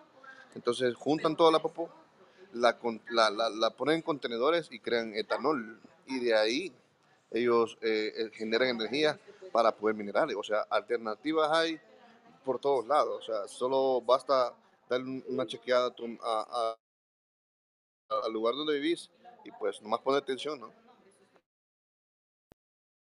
Dale, Jeremy, creo que cayó tu, tu comunicación. Antonio, si quieres complementar alguna cosa sobre el tema. Eh, no, es un tema, ya sabes que a mí me apasiona este tema y además estamos en esta etapa muy tediosa, pero yo creo que en el futuro, y esto lo diría como arquitecto, las, las viviendas o lo que exista en el futuro al final tendrán como una especie de, nodo validador de transacciones. O sea, quiero decir, hay que tender hacia la descentralización total. Está bien que ahora haya grandes empresas que se dedican a tener granjas de, de ASICs para minar, ¿no?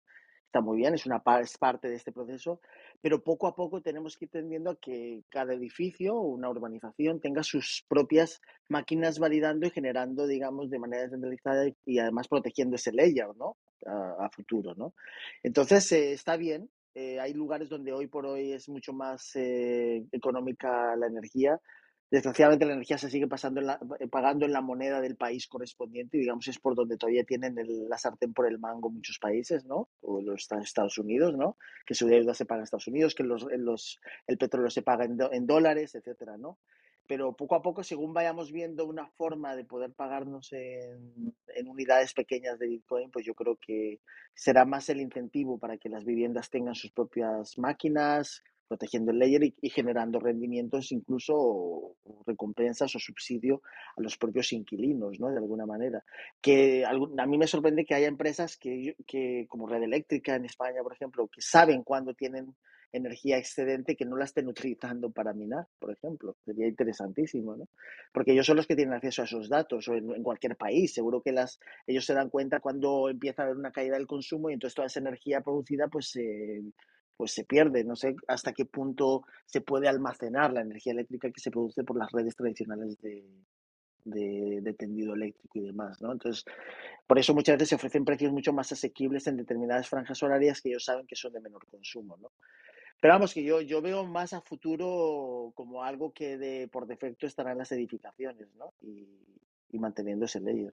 Pero bueno, si ahora Argentina y poco a poco habrá más competencia, ¿no? Habrá países que les interese atraer a grandes granjas de minería porque pues va teniendo va a tener un uso como, como forma de pago. O sea, quiere decir, al final la utilidad se va a imponer. Cuando la gente sepa que puede pagarse entre sí, sin intermediarios, vea cómo se hace y le pierda el miedo, pues es un poco como los eh, vehículos eléctricos. Poco a poco se van metiendo en la sociedad, va viendo cada vez más lugares donde puedes eh, recargarlos y va creciendo, digamos, ese ecosistema, ¿no? Y, obviamente tiene un incentivo, que es más la pagar por, por recargar, ¿no? Tu, tu coche, pues parece mucho mejor que pagar por la, por el, por la gasolina, ¿no? Porque es, poco a poco. Y estos son pequeños indicios de este, este camino que estamos haciendo, ¿no? Hacia la adopción. Perfecto. Bueno, yo creo que la, la, única forma de poder guardar energía hoy día es a través de Bitcoin, ¿no? Porque semánticamente la misma cosa, o sea, mineras usando mucha energía, pero bueno, es una cuestión de discusión ahí mucho más profunda de lo que parece, ¿no? Perfecto, Antonio. Genial, chicos. Subió nuestro amigo José, eh, probablemente nos va a hacer un comentario o una pregunta. ¿Cómo estás, José? ¿Qué te cuentas? Hola, Fernando. No, nada, que le acepté la invitación a Jeremy. Que ah, ah me acordé de ti. José, que, tú, cambias, tú, tú, cambias de foto, yo siempre me olvido. José es un gran amigo, ¿no? Eh, puertorriqueño que siempre participo, bueno, conoce mi trayectoria aquí en Clubhouse desde hace tiempo cuando yo invadía las, las, salas de Bitcoin y daba mis puntos de vista a veces un poco exagerados, pero bueno, en fin, eh, está con nosotros aquí. Quédate con nosotros, por favor, José. Estás en tu casa, hombre. Y tenemos a Nora que me pidió para ver si, si, sea, eh, si, si, será posible leer la noticia. No sé si te gustaría leer alguna noticia en especial o las noticias en general, este, Nora que te gustaría comentar alguna hola, cosa. Hola, buenas tardes para ustedes, buenas noches para acá. Bueno, yo quería contribuir en tu sala para leer, eh, si tienes algunas otras noticias, yo puedo hacer la voz en voz para leer. Ah, perfecto. No, vas, a ayudarme mucho. Te concentras y así tú te concentras en el discurso. No, y yo podría leer las noticias. No, bienvenida, genial, Nora. Yo voy a pasarte a la próxima noticia ahora, porque yo, para ser honesto, yo leo pero yo estoy leyendo aquí en el teléfono, ¿no? Así como nuestro amigo Omar reclama, esto está centralizado todo en el teléfono, es un dolor de cabeza y realmente estoy viendo aquí los mensajes. Bueno, es que no has, no has descubierto esa otra opción que se llama Club Dex, que puedes usar para, para ah, conectarte a Clubhouse. Voy, voy a ir atrás. Nora, ¿te animarías a leer esta noticia? Pero ¿qué tal, qué tal está? Vale, perfecto. Déjame ah. abrir eh, este link y la voy leyendo. Vamos a ver qué dice. Bueno, buenas noches para las personas que se están conectando ahora en esta sala. Ajá, dice España y México entre los países con más demanda de talento ligado a la industria Bitcoin el LinkedIn y el Exchange de Bitcoin. Eh, a ver, muestra el panorama laboral en el ámbito de, las, de los blockchains. Voy a leer la noticia en sí, que sería la demanda de puestos de trabajo relacionados con la industria del Bitcoin y los blockchains se han incrementado entre el 2021 y lo que va del 2022. Entre los países europeos y de Latinoamérica, España, México, Brasil son los que han tenido mayor crecimiento en este aspecto de acuerdo a un estudio relacionado con el exchange de criptomonedas OKX en conjunto con la red social empresarial LinkedIn. Así, mientras España registra un alto porcentaje con un 609% de avance, en América Latina Brasil alcanzó un 518%, mientras que México obtuvo un 190%. A nivel global, los empleos ligados al blockchain crecieron en un 76% este año. Y entre los países que lideran el talento global en blockchain se encuentran en primer lugar Estados Unidos, India, China, según resalta el documento.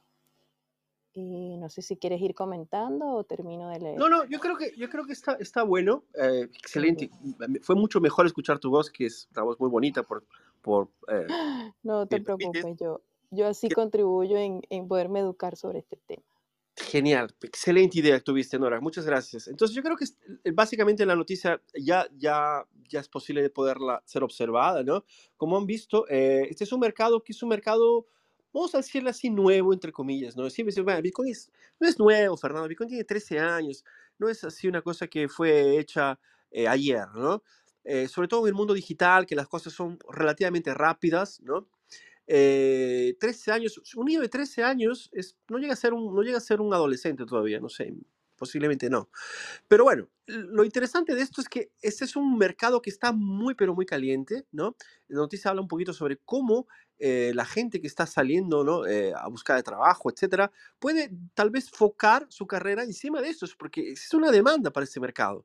¿no? Eh, Bitcoin vino para quedarse, ¿no? Es, no es algo que, que, es una fiebre pasajera del verano, ¿no? Como hay muchas por ahí, ¿no? Bitcoin, por lo menos, obviamente es mi opinión, ¿no? Bitcoin vino para quedarse y esto va a demandar diferentes tipos de soluciones, ¿no? las exchange Obviamente hoy día están en el mercado, hay mucha gente que no le gusta, a mí personalmente me gusta mucho, eh, sobre todo aquellas que son súper abiertas a todas las monedas, prefiero las que sean solamente de, ah, solamente de Bitcoin, ¿no? Bitcoin only. Y, y, en fin, esta gente va a necesitar atendimiento al cliente, esta gente va a necesitar desarrolladores, esta gente va a necesitar gente de marketing, en fin, va a crearse todo un ecosistema encima de este mercado y lo que esperamos ver ¿no? con el tiempo para que las personas puedan tener más, más facilidad a la hora de utilizar sus bitcoins. ¿no? Eh, sin duda ya hubo un gran avance desde 2000. 2011, 10, cuando fueron hechas las primeras transferencias de computador, la Internet misma ha cambiado, ¿no? No es la misma, ¿no? De hace 20 eh, años, o todo lo contrario. Y la tendencia es que venga a mejorar, ¿no? Y obviamente mejorando, mejorándose todo, eh, el, tanto la interfase, la, la, velocidad, todo, en, en, general todo va a mejorar, inclusive Bitcoin también. Ya hay algunas mejoras que se han ido colocando, ¿no? Existió el Taproot que ya fue este, aprobado, está siendo ahora implementado, los pocos, ¿no? Los contratos inteligentes están llegando ahí y todo esto va a demandar mucha mano de obra, mucha gente que va a tener que parar para leer y estudiar sobre Bitcoin, ¿no? Bitcoin es algo que va a quedar así, va a ser una, un, aquí hicimos en portugués, en Brasil, un divisor de aguas, ¿no? Así como Moisés dividiendo el mar, ¿no? Va a ser este, este esta división entre lo que era la economía, ¿no? Y cómo será a partir de la eh, economía, en este caso, verdadera, que la, economía que cada uno administra sin depender de un tercero, ¿no? Pero lo, es lo que yo pienso. Yo no sé si, es posible de verificar hoy día, tanto en España y México, está, está creciente, si, es algo que es visible para el, para el día a día, pero imagino que esto va a aparecer como he dicho en la noticia, ¿no? No sé qué ustedes piensan, chicos. Fíjate, Fernando, que es curioso, hace 30 años exactamente, eh, era un poco todavía el inicio de Internet, ¿no? Internet se parece mucho a Bitcoin, luego a lo mejor comento cómo, ¿no? Pero eh, bajarse un archivo de un mega te lo tenías que pensar mucho, porque te conectabas con un modem 14.4 kilovatios y, y, sabías que te iba a costar más de una semana, ¿no? Entonces, si hubiéramos juzgado Internet por ese hecho de cuánto nos iba a costar eh, bajarnos un archivo de un megabyte, y además los discos duros tenían 20, con lo cual, vamos, que la cosa era, era una especie como de, de, malabarismo, ¿no? Y tal. Pero todo el mundo sabía que Internet resolvía un problema, que era comunicarnos a distancia, archivos, trabajar, colaborar, etcétera, ¿no? Entonces Bitcoin viene a ser lo mismo, o sea, Bitcoin nos ofrece algo que es la, el intercambiar entre nosotros valor, ¿no?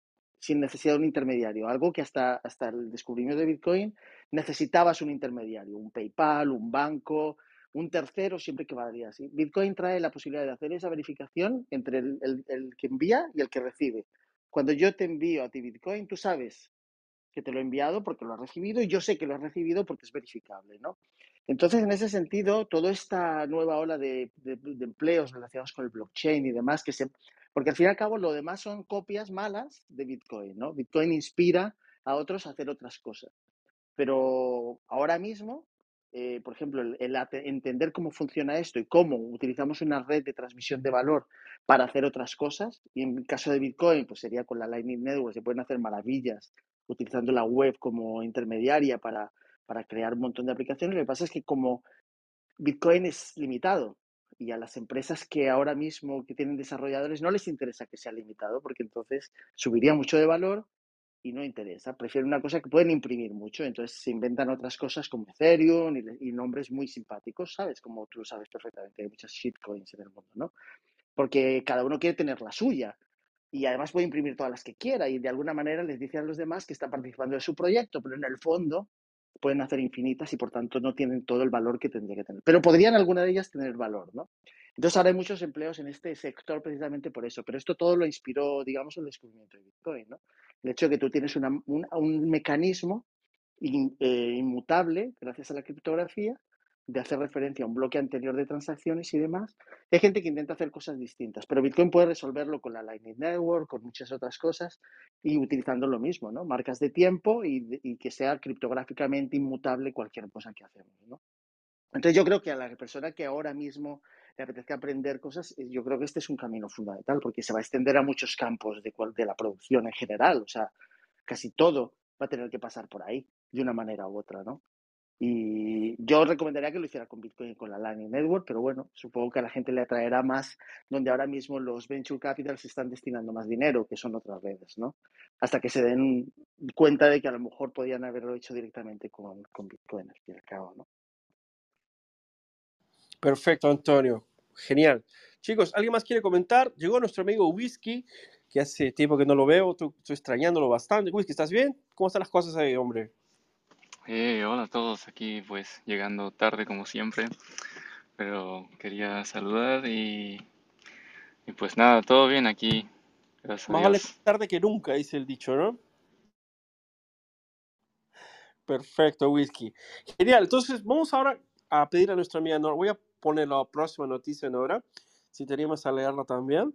Esta es una otra noticia que tiene que ver con esta esta cuestión de Bitcoin only, ¿no? Bitcoin only sería Bitcoin, solamente Bitcoin, ¿no? O sea, asumiendo que existe, de hecho, este mercado, ¿no? Que justamente es lo que, lo que estábamos hablando con nuestro amigo Daniel, ¿no? Que Bitcoin es, el, es la criptomoneda y necesita no justamente diferenciarse, distanciarse del resto de porque al fin de cuentas no es no hay comparar, no hay como comparar una cosa con las con las otras, ¿no? Nora, ¿te animas a tener esta noticia, por favor, para que nos podamos la podamos discutir?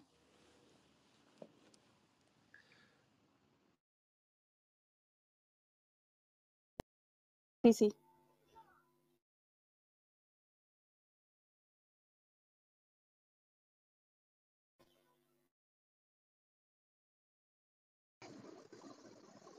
Dale, ¿Se quedó mudo para todo? Ah, perdón, perdón, no sabes. Hola, hola. Solo Nora. ¿Se puede leer, por favor, Nora? Sí, sí, sí. ¿Me escuchan, Ah, cierto? Sí, Es que ahora sí. estaba... Ok, bien. Ajá, vamos a leerla. Perfecto. Dice, Tresor dice solo, Bi- solo Bitcoin y nada más, con su actualización de firmware.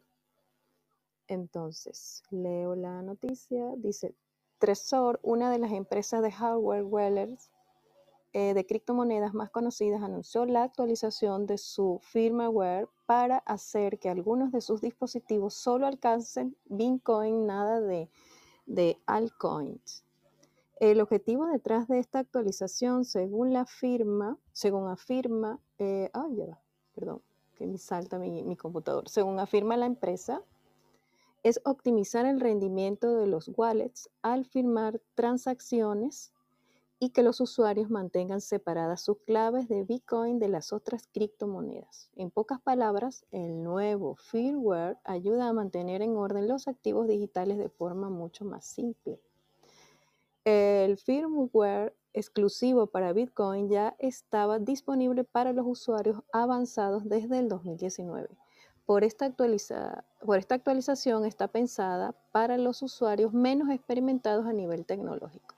Para hacer el cambio a solo Bitcoin, hay que instalar un nuevo firmware directamente desde el Trezor Suite. El sueño de los maximalistas, Trezor ya tiene un firmware exclusivo para Bitcoin. Con el nuevo firmware de Trezor, los usuarios ya no tendrán que adquirir un hardware exclusivo para Bitcoin. Pueden transformar los wallets que tenían soporte para múltiples criptomonedas en dispositivos solo Bitcoin con una sencilla configuración de en Trezor Suite. Trezor Suite comenta que la actualización de los firmware eh, les ofrece varias ventajas a los usuarios, especialmente a los maximalistas y a aquellos que desean apoyar la causa Bitcoin.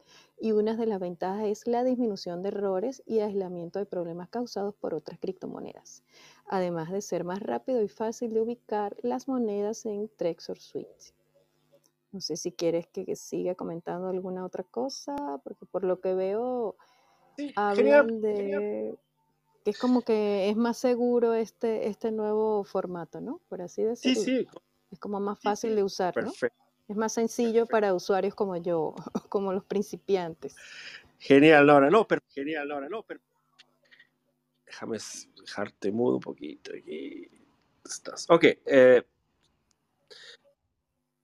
ahora sí, chicos, entonces, excelente Nora, muchas gracias. Eh, esta cuestión de Tresor, de hecho, eh, sin duda, sabemos que es una marca muy conocida, muy antigua. Unas cosas que me irritaban, tanto de la Layer como de la Tresor, es que ellas tenían esta, esta, esta abertura, ¿no? Parecía que no, no entendían bien o se hacían los locos y colocaban otras monedas, inclusive shitcoins como Ethereum, etc. Ahora, aparentemente, eh, la gente que usaba Tresor, ¿no? De alguna forma esta demanda apareció, ¿no?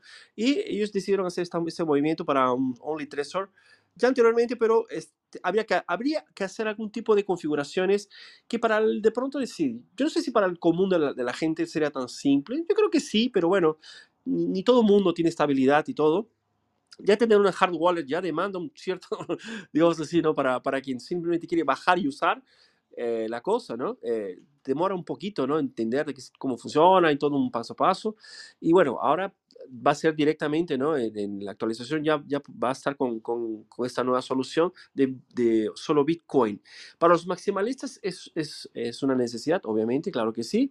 Pero yo creo que es, eso es lo más importante. Yo creo que ellos ya se han dado cuenta de que no vale la pena, ¿no? Eh, apostar en otras cosas que no sea Bitcoin, porque la gente ya se está dando cuenta de esta diferencia. Obviamente va a haber muchas personas que van a buscar, eh, por ejemplo, guardar sus shitcoins fuera de, las, de, las, de sus eh, ¿no? Pero no sé si tiene sentido, ¿no? Porque el valor en sí no, es, no les pertenece a ellos, ¿no?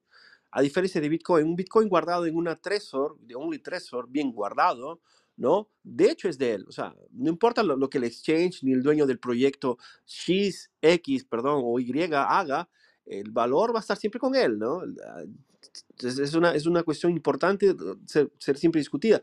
Eh, claro, hay muchas, inclusive muchas de las shitcoins, creo que la mayoría ni siquiera pueden ser guardadas en, las billeteras, eh, así como wallets, hard, eh, famosos hard wallets como el Trezor Ledger, ¿no? Entonces, eh, ni siquiera esto tienen y aún así, ¿no? Hay gente que todavía, bueno, en fin. No sé si alguien más quiere comentar, chicos, esta noticia sobre el tema. Nos faltan pocos minutos. No sé si, si alguien se, se anima. ¿Alguien tiene Trezor aquí? ¿Es usuario de? Yo uso Trezor. Eh, tuve. Ah, para Dogecoin. Desde que siempre que me pregunto también la recomiendo porque me parece que es un poco más fácil de usar que la, que la Ledger.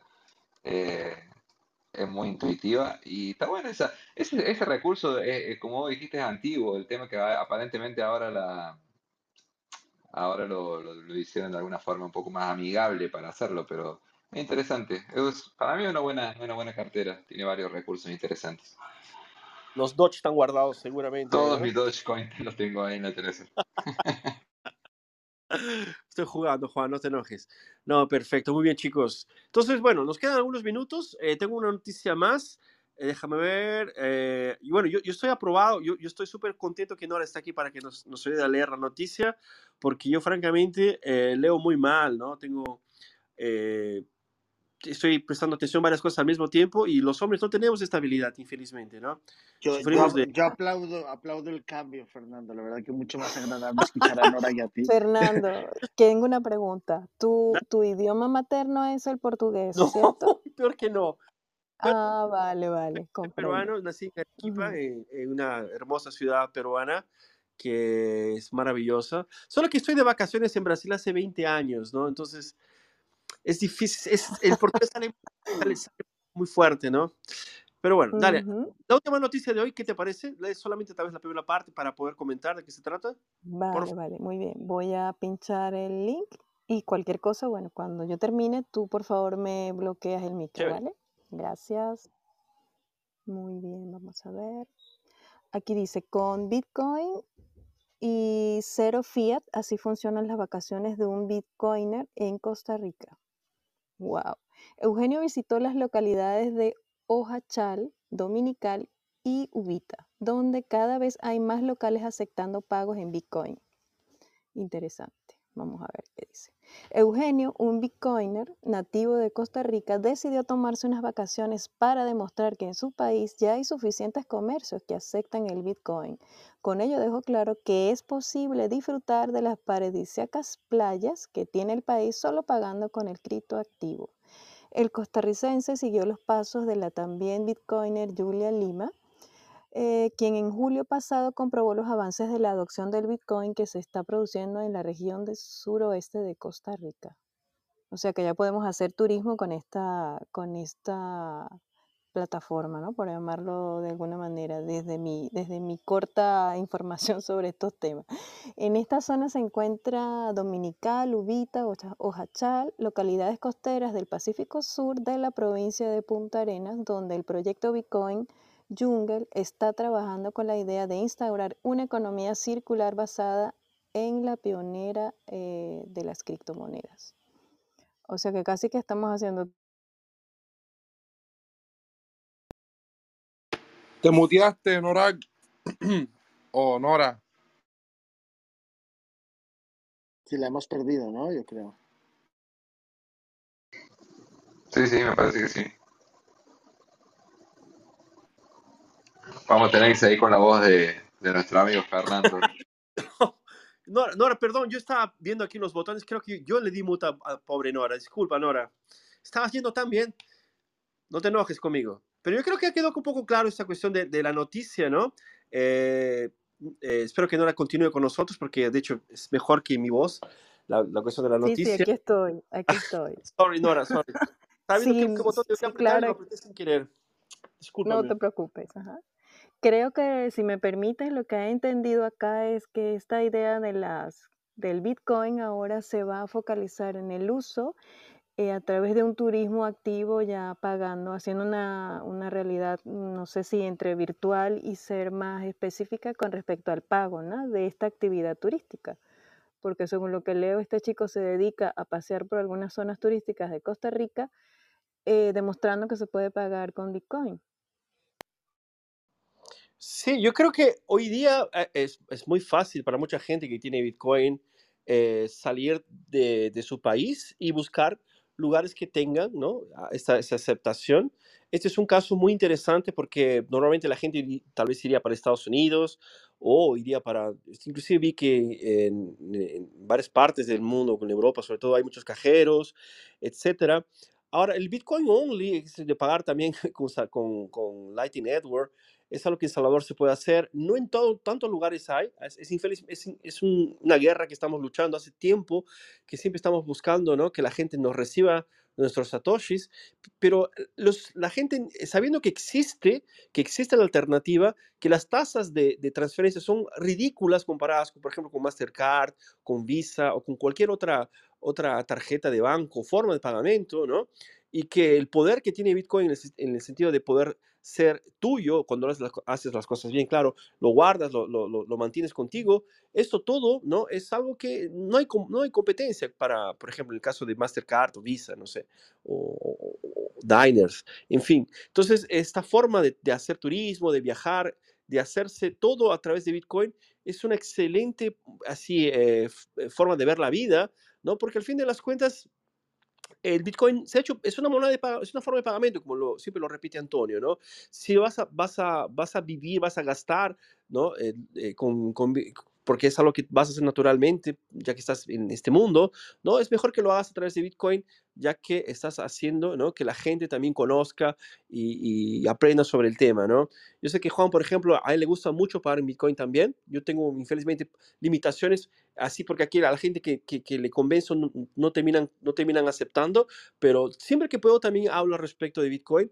Hay algunos lugares, eh, como por ejemplo, me parece que es eh, CoinMap o algo así, que, es, que tiene, hay unos mapas en Internet donde se pueden buscar eh, lu- lugares que aceptan Bitcoin.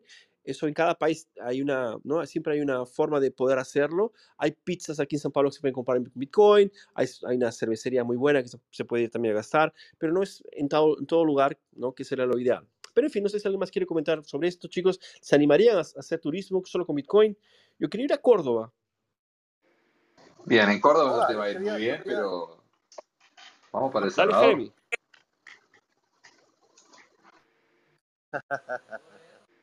No, no, yo solo quería comentar, amigos, que, bueno, tomemos nosotros, los que estamos acá en la sala, los que estamos escuchando, ese reto personal, que cada uno vayamos por, por, por, nuestros establecimientos preguntando cada vez, preguntando cada vez, y, esto pasa acá. Por ejemplo, eh, si tienes un café, por ejemplo, en, mi caso, y hay un café enfrente, pero yo acepto Bitcoin y de repente ven entrar un montón de, de, extranjeros y dicen, pero ¿qué está pasando? ¿Qué está pasando ahí? Y por eso, pues tomémonos como reto personal cada uno de, tratar de, de, ir por ahí compartiendo de esto para que la red se vaya extendiendo Concuerdo contigo, Jeremy. Concuerdo contigo, Jeremy. Eh, es, algo que eh, es importantísimo, ¿no? Eh, ayudar a una persona que entiende Bitcoin. Estás prácticamente retirando un esclavo del sistema esclavizador que es el, el dinero fiat, ¿no? es algo que, de hecho, es algo que la gente que entiende Bitcoin necesita hacerlo. Después de que hacemos esta sala todos los viernes, ¿no? Y tengo que agradecerles a todos los que están participando hoy día, ¿no? Es una sala muy llena, muy buena. Y bueno, y infelizmente estamos llegando al final, ¿no? Ustedes saben que a las 7 es nuestro horario eh, en el cual tenemos que cerrar. Yo estoy muy contento. Voy a invitar a Nora que participe siempre aquí con nosotros en las salas, si es posible, claro. No quiero este, comprometerla. Si tienes un Twitter, Nora, me, pasas ahí después tu Twitter para poder colocarte ahí. Y bueno, chicos, yo tengo solo que agradecerles a todos que están aquí. Un fuerte abrazo a todos, ¿no? Tengo que agradecer a Dios sobre todo por este esta semana maravillosa y por estar con ustedes hoy día también, que fue una sala muy, muy buena. Yo por lo menos me disfruté mucho. Muchas gracias a todos, chicos. Fernando, cerramos en el bloque 750.200 casi. Está a punto de confirmarse. Un momento muy interesante. Interesante, realmente, ¿no? ¿Quién diría? Chicos, un fuerte abrazo a todos, Antonio, Omar, Juan, Jeremy, José, a Daniel y a nuestro amigo Whisky que está aquí con nosotros y a Nora que se sumó a nosotros esta, esta sala. Un fuerte abrazo a los que están escuchando, a nuestro amigo Carlos que siempre está con nosotros, Armán, Erli, Rey, Sandro. Chao chicos, hasta la, hasta la próxima. Chao, chao gente, hasta la próxima. Venga, nos vemos. Hasta, gracias, gracias. Hasta el viernes. Cuídense, chao.